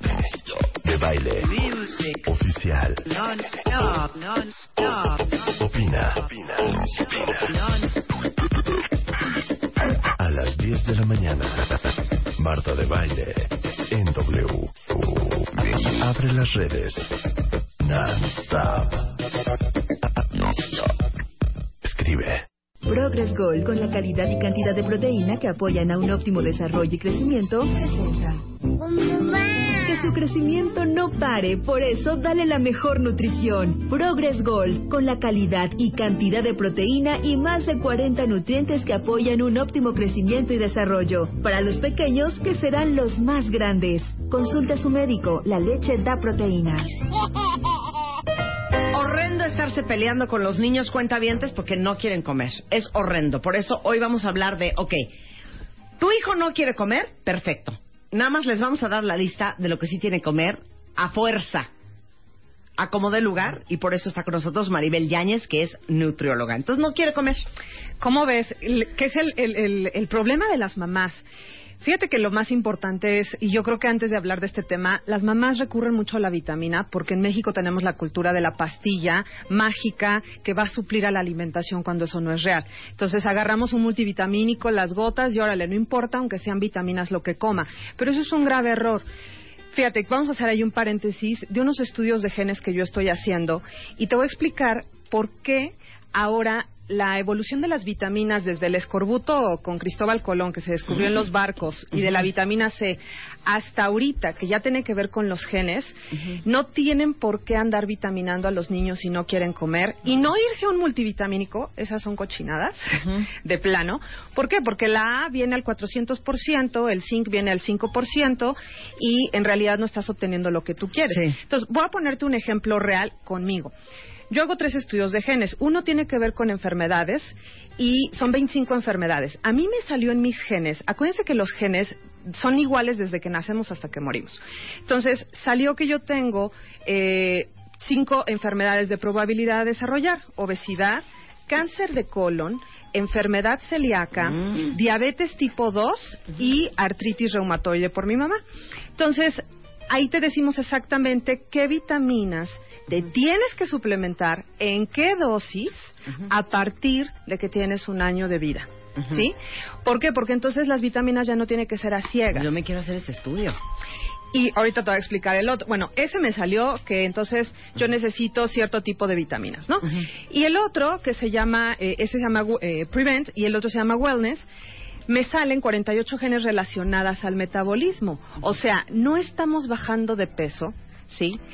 Porque no tienes vitamina A, D, E, ácido fólico, no las puede metabolizar tu cuerpo y eso lo sabemos con los genes desde que nacemos. Entonces, si se dan cuenta, no solamente es darle vitaminas porque sí, porque a lo mejor esas vitaminas o esa deficiencia de A, D y E, al rato lo va a tener a tu hijo obeso. ¿Sí? Entonces, no es dar por dar. Por eso quería hacer este paréntesis, ¿no? De, de, de la importancia de las vitaminas o no. Yo me iría directo a la que tu cuerpo necesita y eso solo lo sabes con un estudio de genes. Y eso lo puedes hacer en un niño a partir de qué edad. Desde que nace. Tú lo puedes hacer desde que nace, pero yo les digo, a partir de la lactación es cuando sería mejor hacerlo. Pero fíjate lo curioso, vamos a poner un ejemplo mío. Yo me acabo de operar ya los ojos hace un mes exactamente y apenas esta es mi primera semana de maquillaje en los ojos. Pero yo tenía una deficiencia de vitamina, de metabolizar vitamina A. Y entonces ahora que me hice los estudios de genes en julio, resulta que la A está relacionada a la visión y entonces yo estaba ciega desde los 12 años este, por una falta de vitamina A. O, por ejemplo, yo tuve osteopenia, que es un grado antes de osteoporosis, yo me suplementaba mi calcio porque yo no consumo lácteos y entonces me, me tomaba mis pastillas, pero yo no las absorbía porque yo no puedo metabolizar la vitamina D.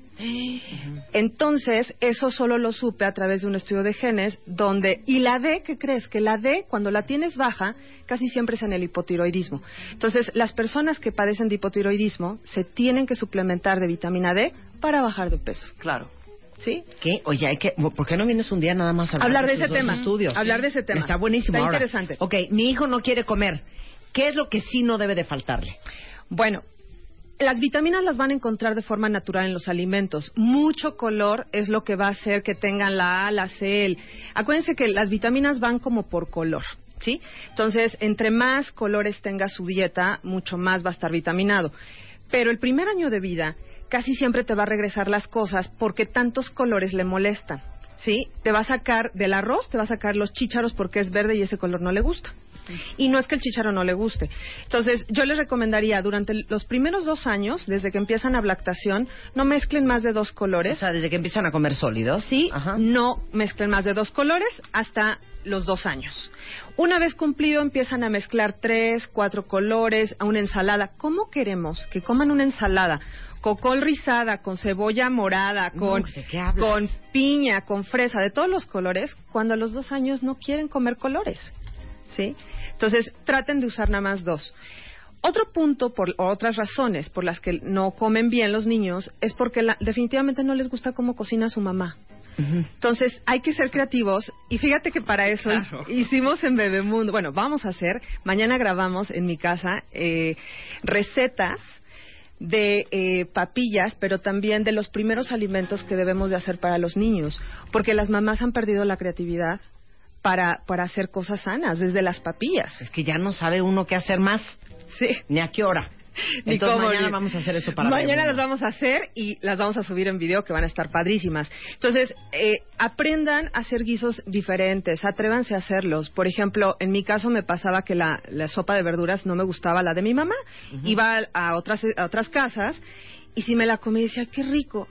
Y ahora de grande descubrí que es que mi mamá sobrecocía demasiado la verdura y dejaba la calabaza, eso que se sale rayado de la calabaza, sí, sí. que a mí me Aguado. asquito, Sí.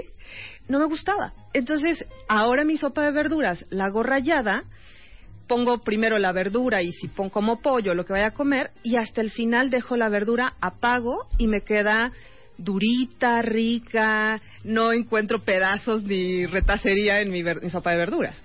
Desde ahí también podría ser un ejemplo, ¿no? Entonces esa es la segunda, que no te guste cómo cocina tu mamá. Pues sí, aprendamos a comer y hacer recetas para los peques. Ok, comida de colores. Comida de colores sería otra. Traten de no dar tantos colores. Y la otra puede ser un problema de parasitosis. Y eso solamente sería consultándolo con tu pediatra. Por eso se les recomienda. El otro día di una conferencia para una fundación y me decían, oye, ¿y los niños a qué edad pueden empezar un detox? Está muy rara la pregunta, ¿no? Un detox está como muy de moda para estar limpiando a tu hígado. Pero no hay man, o sea, cuando eres niño no necesitas hacer un detox. Todos los días, a través de tus hábitos y de una alimentación muy rica en vitaminas, pues estás limpiando el hígado, estás depurando este, toxinas. Mientras tú hagas eficiente su sistema de desecho, el niño va a sacar lo que tiene que sacar. Entonces no tiene que ser detox, ¿no? Por supuesto. Toda esta información está arriba en- bebemundo.com. Y aparte de que Maribel ha hecho un extraordinario trabajo subiendo eh, muchos tips de cómo le haces cuando tienes un niño súper melindroso en la casa, ¿no? Claro, y sobre todo es muy importante que agreguemos alimentos en esta etapa que tengan muchos nutrimentos. ¿Te acuerdas que hemos platicado mucho de una leche que nos gusta, que tiene varias vitaminas en una? No es que este alimento sea el suplemento de estas vitaminas, Sí. sino es el complemento y es una excelente opción buscar alimentos tanto superfoods, Gold? sí, como Sí. una leche Claro. que tenga muchas vitaminas. Claro. De hecho, eh, les compartimos también en redes sociales cuáles son las vitaminas importantes para, para los pequeños. Les hicimos una lista, vitamina B12, A, E, ácido fólico, en qué dosis y cómo la deben de empezar a tomar, vitamina D, C, luteína, taurina y zinc, porque son sumamente importantes. Ahí viene toda la lista, estoy leyendo de hecho. Dos vasos de Progress Gold dice vitamina D, calcio, energía, DHA, yodo, hierro, colina, vitamina A, luteína, taurina, vitamina este B, vitamina C y zinc. Por ejemplo, yo la puse, eh, la compartí como parte de una de las leches que a mí más me gusta porque tiene el 100% de todo lo que mencionaste. Y bueno, otras cosas que nos faltarían que lo podemos complementar perfectamente con la alimentación. Claro. Bueno, por si les da duda, el Progress Gold, déjenme decirles que es una, una leche de continuación. Esto significa que es para niños a partir del año de edad. Y lo importante es que ellos tienen la cantidad de proteína que necesitan a su edad. Como ustedes saben, la proteína de la leche se compone de caseína, la cual tiene menos propiedades benéficas para el organismo, y el suero, que contiene más proteínas de más alta calidad. La leche humana, a los 12 meses, tiene un 50% de caseína, 50% de suero. La leche de vaca tiene 20% de suero solamente y 80% de caseína. Por ello es que insistimos mucho que a partir del año de edad no empiecen con la leche de vaca indiscriminadamente, sino No. que de veras le Escojan metan una buena opción. una buena opción. Este, hacemos una pausa y regresamos, no se vaya. Que su crecimiento no pare, por eso dale la mejor nutrición. Progress Gold, con la calidad y cantidad de proteína y más de 40 nutrientes que apoyan un óptimo crecimiento y desarrollo. Para los pequeños, que serán los más grandes. Consulta a su médico, la leche da proteína. Progress Gold, con la calidad y cantidad de proteína que apoyan a un óptimo desarrollo y crecimiento, presentó. Atención, atención, atención. La Chaparrita de Oro 2015 abre las puertas del lunario de la Ciudad de México. A todos aquellos que quieran asistir a este magno evento. Para mayores informes y si quieres ganar tus pases, envía un mail a radio arroba martadebaile.com y sé parte de este evento de aventura. Este evento es presentado y patrocinado por W Radio.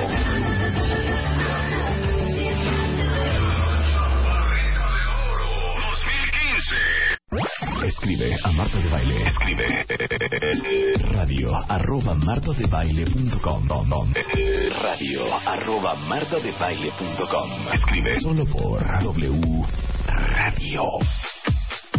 Son 12.33 de la tarde en W Radio. Cero, pom, pom, pom, pom, pom, porque esto va a estar duro. El otro día les decía yo, que decía mi hermana Eugenia que es espiritifláutica. ¿Lo oíste? Sí, sí, sí, lo comentaste conmigo. Es que está con nosotros Adriana Esteve, especialista en nutrición emocional. Decía Eugenia, yo no puedo estar gorda y ser feliz simultáneamente. Sí, no, y eso me imagino que mucha gente piensa Y igual. ese es el tema para todos ustedes. ¿Quién de ustedes creen que se puede estar gordo y ser feliz simultáneamente?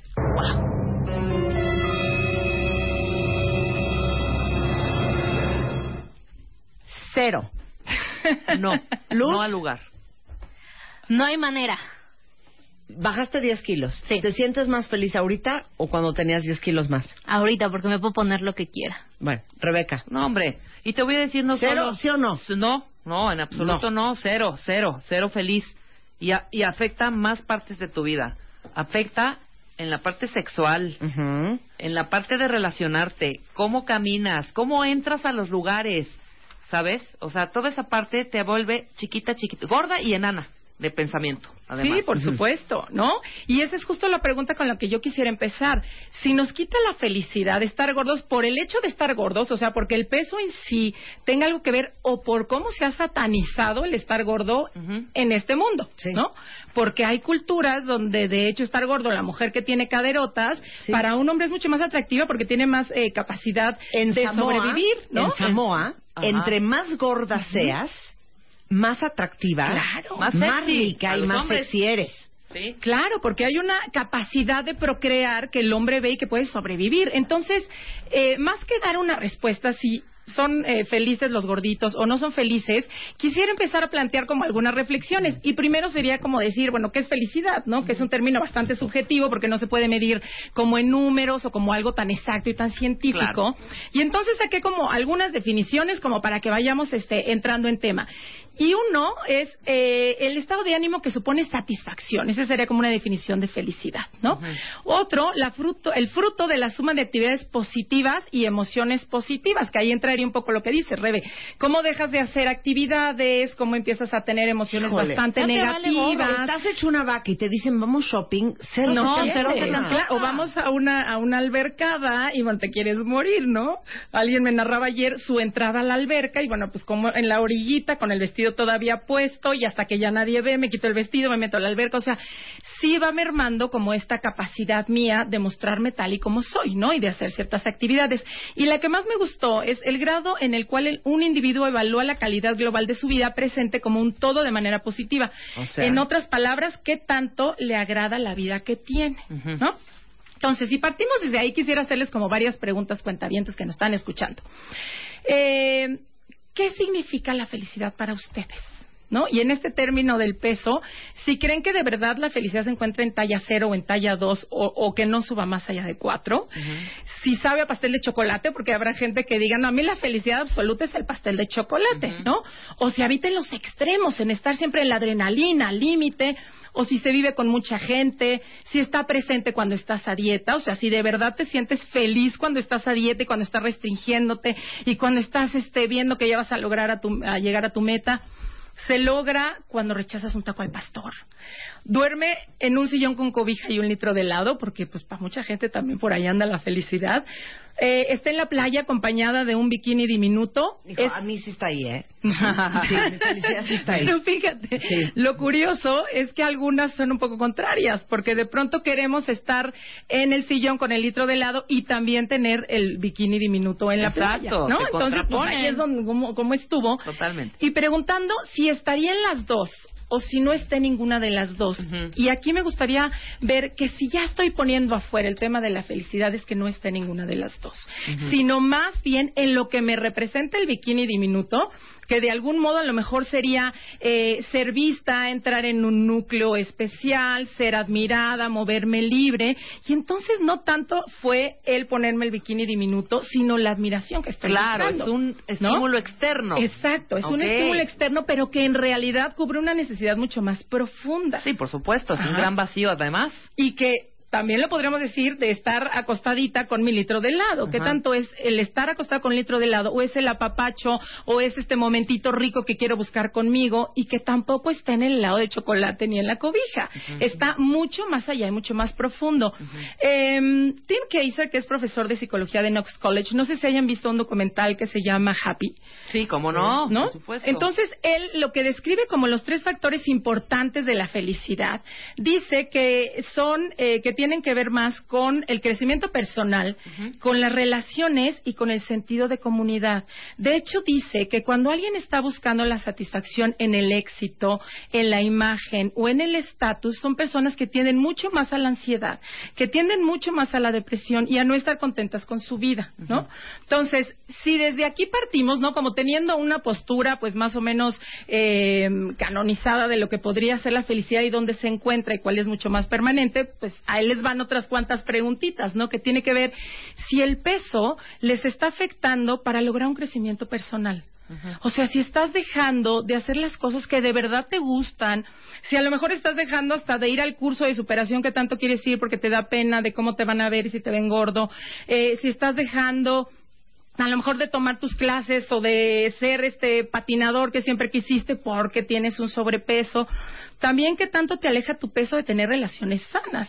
Si este hombre eh, en estos estudios de la felicidad está basando una de las partes importantes de la felicidad en tener relaciones sanas, pues un poco lo que mencionaban al principio. ¿Qué tanto te está impidiendo tener relaciones sexuales sanas, tener relaciones con las personas? Porque por lo general mejor preferimos alejarnos y no estar expuestos a una relación y usamos al peso para eso. ¿no? No, O- perdón, no. te vayas lejos. Uno no quiere estar expuesto a una situación en donde el plan sea ligar, Claro. porque sabes que no vas a agarrar, pero ni un resfriado. Pero No, ahí claro. yo les preguntaría, ¿qué tanto, porque es con, con lo que ahorita quiero ir también, estás justo usando el peso para que no pase eso? Claro. Ajá. O sea, sí, claro que es natural y no, no, digo, habrá gente que me veo, ahorita me puede hablar y me dice, oye, no es cierto, yo no puedo salir a ligar si estoy con sobrepeso. Es una realidad que hoy se rechaza el sobrepeso, pero ¿qué tanto estoy aprovechando esa realidad que pasa hoy para yo no acercarme y ya ser rechazada como desde antes? ¿no? Claro. Para no correr ni siquiera el riesgo. Pero aparte digo una cosa, esto es si te corres te tiro y si te quedas te mato. Porque igualmente no les pasa cuentavientes que cuando estás a dieta también estás de un genio Estás de un genio insoportable y no te da ilusión ir a ningún lado. Ay, vamos a la comida de cumpleaños. No, pues el yo no voy a poder comer, me tocan ejotes cocidos. ¿no? Oye, que tenemos plan en la noche, vamos a ir todos a un bar. Ay, ya, güey, yo no puedo tomar porque estoy a dieta. Y estás a dieta y estás del peor humor. Y estás gordo y de todos modos estás del peor Y entonces, humor. Una vez más confirmamos lo que decíamos hace rato, mientras esté afuera, o sea, esta búsqueda de felicidad está afuera, pues no la voy a encontrar porque como dices, ni haciéndome para un lado ni haciéndome para el otro. Entonces, continuando con estas preguntas, te preguntaría si por vivir obsesionado justo con mantener tu imagen ante los demás, te olvidas de fomentar la confianza con tu pareja, o sea, va para los dos lados. Claro. No es el sobrepeso, es el peso en general. O sea, esta obsesión tuya que tú puedas tener por ser delgada te está haciendo no ponerle tanta atención a tus hijos, no ponerle tanta atención a tu pareja, no ponerle tanta aten- atención a tu crecimiento personal, a tu estudio, a tu trabajo, etcétera. ¿Cuántas mujeres están oyendo al jefe en la junta y lo único que están pensando yo he tenido casos en los talleres que me dicen, no me podía levantar exponer el caso que me pedían porque tenía miedo que se me fuera a salir este la lonja o estaba pensando a qué hora me iba a ir a comer mis cacahuates o, vamos, nos genera una capacidad de, de, de no ponerle atención a las cosas que están ocurriendo increíble, ¿no? Mira, Danis dice, claro que no se puede ser feliz. Te ves al espejo, adiós autoestima y todo el día triste. Pero ahí yo lo que te digo, vuelvo a preguntar, es qué tanto es por la satanización que se ha hecho de la gordura en esta sociedad. Sí. Porque no es que el peso en sí ya traiga el gen de decir no te aceptes. Es lo que nos han hecho sentir y creer. Eh, cuando- con los ojos que yo me empiezo a mirar y que me empiezan a mirar y que me dicen, ser como eres no está bien. Y entonces viene un sentimiento de no valía. De hecho, en cuestiones de salud, hace poco platicaba con unas nutriólogas y están impresionadas con la cantidad de chavas delgadas, muy delgadas, que están desarrollando diabetes. Porque justamente al no hacer ejercicio, al estar matándose de hambre, generan, eh, pues, fomentar más grasa y entonces acaban teniendo también Sí, otros diabetes, ¿no? trastornos, Otros exacto. trastornos. Eh, otra, te obsesiona estar delgada para entrar en un círculo social. O sea, ¿desde dónde viene como esta obsesión tuya que tienes hacia el peso? La felicidad también, en otros estudios que estuve revisando, tenía que ver, por ejemplo, con ser extrovertido y con lograr tus sueños. ¿Qué tanto otra vez tu peso, y para arriba o para abajo, eh, te está impidiendo llegar a lograr estos sueños y a ser extrovertida? Y entonces, eh, aquí te invito a reflexionar otra vez que no es una dona lo que te da felicidad cuando te la estás comiendo. O sea, lo que estás buscando es dulzura y a lo mejor esa la vas a encontrar mejor si dejas de criticarte, si dejas de tener estos comentarios tan hirientes, tan amargosos contigo y empiezas de verdad a darte una dulzura mucho más auténtica. Ay, ¿no? lo de los jeans me da una tristeza. O sea, les va- se van a morir de tristeza, dile Dice, Adriana. No son los jeans de X talla lo que te da felicidad, sino la sensación de que puedes caber en algo que es aceptado por la sociedad en la que te mueves. Y eso yo creo que es algo de lo que nos pasa a más de las que quisiéramos. Cuando en realidad busca qué es lo que te da pertenencia a ti. Yo estoy segura que si tú hablas con tus amigas y les preguntas qué es lo que más te gusta de ti, no te van a decir, que te hicieran muy bien los jeans. O sea, seguramente les gusta cómo eres confiable, eh, que tu mirada es muy transparente, que siempre tienes un tiempo para ellas. Y entonces te darás cuenta que claro que estás perteneciendo, pero hasta que no aprendas a pertenecer a ti, vas a seguir buscando la pertenencia afuera. No es la báscula la que te da la felicidad cuando muestra números chiquitos. Tenemos una ilusión creada que entre más chiquito sea el número que yo en la báscula, menos problemas voy a tener en la vida. Y eso la neta no es cierto. Mis problemas se van a ir cuando yo aprenda a afrontarlos, cuando yo aprenda a dejar de comer por hambre emocional, cuando aprenda a darme cuenta que yo me puedo hacer cargo desde mi adulto de las situaciones que me están ocurriendo. Eh, pero no es la báscula, es la ilusión que nos han hecho, ¿no? ¿Cuántas veces dices, hoy la báscula sí me deja estar en el planeta y entonces hoy sí estoy feliz porque la báscula marcó eh, un número menos, pero tú no sabes si ese número menos tuvo que ver con que ese día no retuviste tanta agua y cuando a lo mejor un, un kilo más no se está reflejando en los logros que tuviste en la oficina, en lo asertiva que fuiste hoy en una plática. Entonces no es la báscula la que te está dando la felicidad, eres tú y cómo te estás relacionando contigo. No es el éxito de una dieta lo que te hace feliz, es saberte capaz de lograr lo que te propones. No es la culpa, por eso está bien fuerte. Y esta ahorita, me acabo de ir a, a- a Nueva York a tomar un taller de Overcoming Overeating allá con la pionera de este tema de la nutrición emocional y puso un caso de una mujer que se sentía muy culpable hoy cuando comía, se sentía muy culpable aparte porque pesaba como 120 kilos, no podía ni, no llegó ni caminando al curso, llegó en un carrito. Y la reflexión que se hacía es que ella tenía una culpa profunda porque desde que nació su mamá le dijo que ella no quería tener hijos. Entonces, la culpa brutal que tenía era haber nacido y ser ella. Y hoy se sometía como al castigo externo que lleva el estar gordo en esta sociedad, también al castigo interno que le generaba su propia eh, obsesión, ¿no? Entonces, no era la culpa por cada vez que se come un chocolate, era una culpa muchísimo más profunda. No es cambiar de talla ni de apariencia lo que te va a hacer feliz, sino saber que puedes transformar tu vida. En el momento que aprendes a resignificar tu historia y la tomas como aprendizaje. Tenemos esta creencia profunda de que si cambiamos nuestro cuerpo, cambiarán también las razones por las que dejamos de aceptarnos como éramos. No es verte como modelo lo que te hace feliz, sino aceptarte como eres y sacar lo mejor de ti. Y si la pregunta inicial era si hay gorditos felices, y decíamos de entrada que no, pues entonces sería casi casi decir que todos los delgados son felices, cosa que tampoco, Híjole. ocurre. Claro, pero ¿no? pobre Pearl, porque creció oyendo lo siguiente, que su mamá decía que las mujeres delgadas y buenísimas tienen los mejores maridos. Y Imagínate. sería, imagínate contra eso qué haces, ¿no? O sea, contra una creencia de ese tamaño, o cuando te dicen desde pequeña que si no eres bonita no vas a traer a ningún hombre, que si no eres bonita no te van a contratar en ningún trabajo, que si no eres bonita. Y te voy a decir un caso real de alguien, eh, que no sé si ya lo he contado aquí, que sufrió mucho abuso sexual por parte de alguien muy cercano, creo que de un tío, y no sabía cómo librarse de ese abuso sexual. Y de pronto oye algo como lo que acabas de leer, Marta, de, pues eh, a los hombres solo les gustan las mujeres bonitas y delgadas. Y entonces ella, al contrario, tomó eso como la gran forma de deshacerse del abuso que estaba teniendo. Se volvió gorda y a partir de esta gordura aprendió a defenderse de los abusos. Claro que tampoco es algo sano, pero fue en su momento la defensa que ella encontró para hacerlo. ¿Ok? Em, ¿Cuándo? Sí nos quita entonces la felicidad del peso. Cuando te impide hacer lo que te gusta, ¿no? O sea, nada más toma nota. Porque hay gente, yo estuve haciendo varias encuestas y me decían, oye, si hay una parte de mi vida que a lo mejor quisiera ser más delgada, pero también me doy cuenta que hay otras áreas de mi vida que están realizadas. Como darnos cuenta que no, eh, no el, el, el, el ser feliz no solo incluye el día que deje de tener tristeza, o el día que deje de tener problemas, o el, de- el día que deje de tener sobrepeso. En un aspecto de mi vida puedo seguir siendo eh, a lo mejor no realizado porque no he logrado esto, pero en otra área de mi vida sí puedo realizar algo que me dé felicidad. No es como el blanco y el negro. Sí podemos encontrar partes. Como dice Grace Cure, ¿infidelidad? Infidelidad es pensar en tacos mientras te estás comiendo unas verduras cocidas.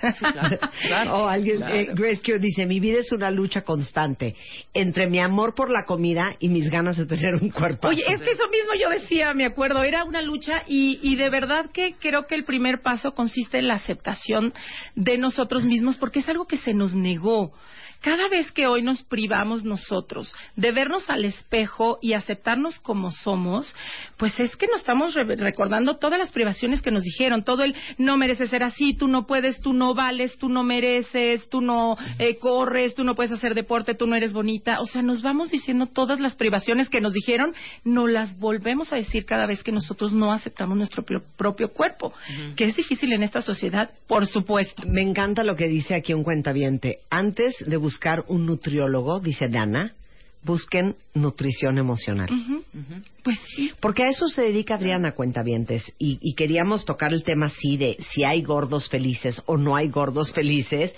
Si hay algunos que de veras la pasamos muy mal cuando no estamos en nuestro peso y otros que no la pasan tan mal. El punto es que sí tenemos incorrectamente amarrada muchas cosas que asociamos con sentirnos felices con nuestro peso. Exacto. Y ese es el tema que si no se comienza a tratar, voy a poder estar en mi peso y aún así no voy a estar feliz porque voy a vivir en la obsesión de qué tal si lo pierdo. Y en el momento en que alguien ya me dice, ay, como que ya te quedan más ajustaditos los, los jeans, en ese momento toda la felicidad se va al Échale suelo. una dona, claro. Y es lo que no nos podemos ya hoy permitir, ¿no? Yo en mis talleres luego les digo, ya sé que quisiéramos ahorita ir a balasear a todos los que pusieron esas creencias, que quisiéramos ir a balasear al mundo de la moda. No lo podemos hacer. Vamos a empezar por resolver nuestras propias batallas internas. Y yo diría que cuántos de ustedes no viven en el as if o when Claro. o el día que. El día que consiga una super chamba, ese día ya me voy a prender cañón. El día que consiga marido con quien casarme, ese No. día. El día que salga embarazada. El día que esté flaco. Y te das cuenta que ese día llega y, que no, no hace gran da- diferencia. no hace la O ahí les va otra. ¿Cuántos de ustedes no estaban mentando madres en el 2003 y de repente ves tus fotos del 2003 y dices, ¿por qué ¿Por qué estaba me yo quejaba? mentando madres? Claro. Me veo muy bien. Claro. Pero es esta ¿Y te no- acuerdas de cómo te sentías claro. ese día y, te sentías estabas histérico? y no querías tampoco salir y no querías Claro. tampoco hacer nada. Entonces, una vez más, creo que todo comienza desde la aceptación de quién soy y de darme cuenta que hay áreas en mi vida que claro que puedo ser feliz, que a lo mejor tengo una pareja hermosa y que no es el peso el que me está alejando, es que yo me pongo insoportable todo el día, yo ya no quiero salir, yo ya no quiero acercarme a mi marido, yo ya no lo acompaño a sus planes. Claro, me echo la culpa de por estar gorda, pero si le pregunto a mi marido no me va a decir por estar gorda, me va a decir, es que está insoportable. ¿No? Y entonces no fue el peso, fue la actitud que yo estoy teniendo ante ese peso. Otra otra eh, forma en la que sí te quita la felicidad es cuando te quita la salud, obviamente, ¿no? Cuando Sí. ya, oye, no puedes ni caminar, ya no puedes con las rodillas, cuando te aleja de las personas que amas, cuando detiene tus sueños, cuando te ayuda a callar tus sentimientos y tus deseos. Es muy fácil echarle la culpa al peso de todo lo que no hemos podido resolver en otras áreas de nuestra vida. Y neta, si quieren resolver, a eso se dedica Adriana Esteva, a dar coaching de nutrición emocional. Y créanme que cambia vidas. Vamos a empezar justo en enero el siguiente diplomado de cinco meses, que, que de verdad es como todo un viaje de reconciliación con ustedes mismos. Pueden hablar al 53 77 21 42 o www.adrianesteva.com o arroba adriesteva en Twitter. Y créanme que sí se puede hacer la diferencia. De hecho, a los eh, cuentavientes que quieran ganarse una beca completa, voy a dar dos becas completas. Mándenme un mail a eh, en presencia, que es como empresa y esencia juntos MX. Eh, no, perdón. contacto arroba Contacto- en presencia mx.com. Exacto. Contacto arroba en presencia mx.com y escríbanos si son felices y por qué, o si no son felices y por qué no son felices. Y se pueden ganar una beca, además a todos los cuentavientes que se inscriban no pagan inscripción y pueden de veras empezar a hacer las cosas diferentes ahora sí, ¿no? Y no dejar pasar la felicidad porque es un tren que si no lo agarramos se nos va y se nos presenta todos los días. Y está cabrón. Cállate. Ay, perdón, se me salió. Sí. Está cañón Estoy en mi casa, que estemos dice. Siendo infelices Sí, porque sí. no somos tallados. Exacto. Yo no creo que Diosito haya hecho el mundo nada más para los tallados. Sí, estoy de acuerdo. Gracias, Adri. No, gracias, gracias por a esta ustedes, reflexión de hoy. Gracias. Oigan, para todos los que aman los museos y quieren ganarse una alegría de W Radio, Super rally, hija. entren a wradio.com.mx, denle clic en el banner Rally Inva W. Importantísimo que lleven su smartphone, ya que será el aliado para poder ganarse este rally. El sábado 21 de noviembre, en el horario que dice su registro, los van a esperar con su acompañante en la explanada del, del Museo Nacional de Arte en Tacuba 8 en el centro histórico. Y El ahí les van a dar ajá, el brazalete para que tengan acceso libre durante el rally a los museos. Las primeras dos preguntas que tendrán que resolver en el museo, este, tienen que entrar a... Ahí viene toda la mecánica. Es un rally de museos divertidísimo con W Radio. Y este, pues ahí está toda la información en wradio.com.mx. Métanse porque va a estar súper chido. Es el Rally Imba W. Estamos de regreso mañana en punto de las 10 de la mañana. Pásenla bien, cuenta y hasta la próxima. Adiós. El segundo round. ¿Cómo saber cuándo estás listo y cómo hacerle para no arruinar tu nueva relación? En portada, Ludvika Paleta. ¿Cómo le hizo para que la vida no la tirara a la lona? Las cinco cosas que nunca deberías de decirle a tu jefe. Aprende a lidiar con los cuñados hijos de la y ponles un alto de una vez por todas. Ya basta de tanta culpa. Te decimos cómo transformarla en poder. ¿No sabes dónde quedó tu autoestima? Recupérala. Mua Noviembre. Más de 190 páginas de segundas vueltas, superación personal, neurociencia, salud, fuerza, inspiración. Una revista de Marta de Baile.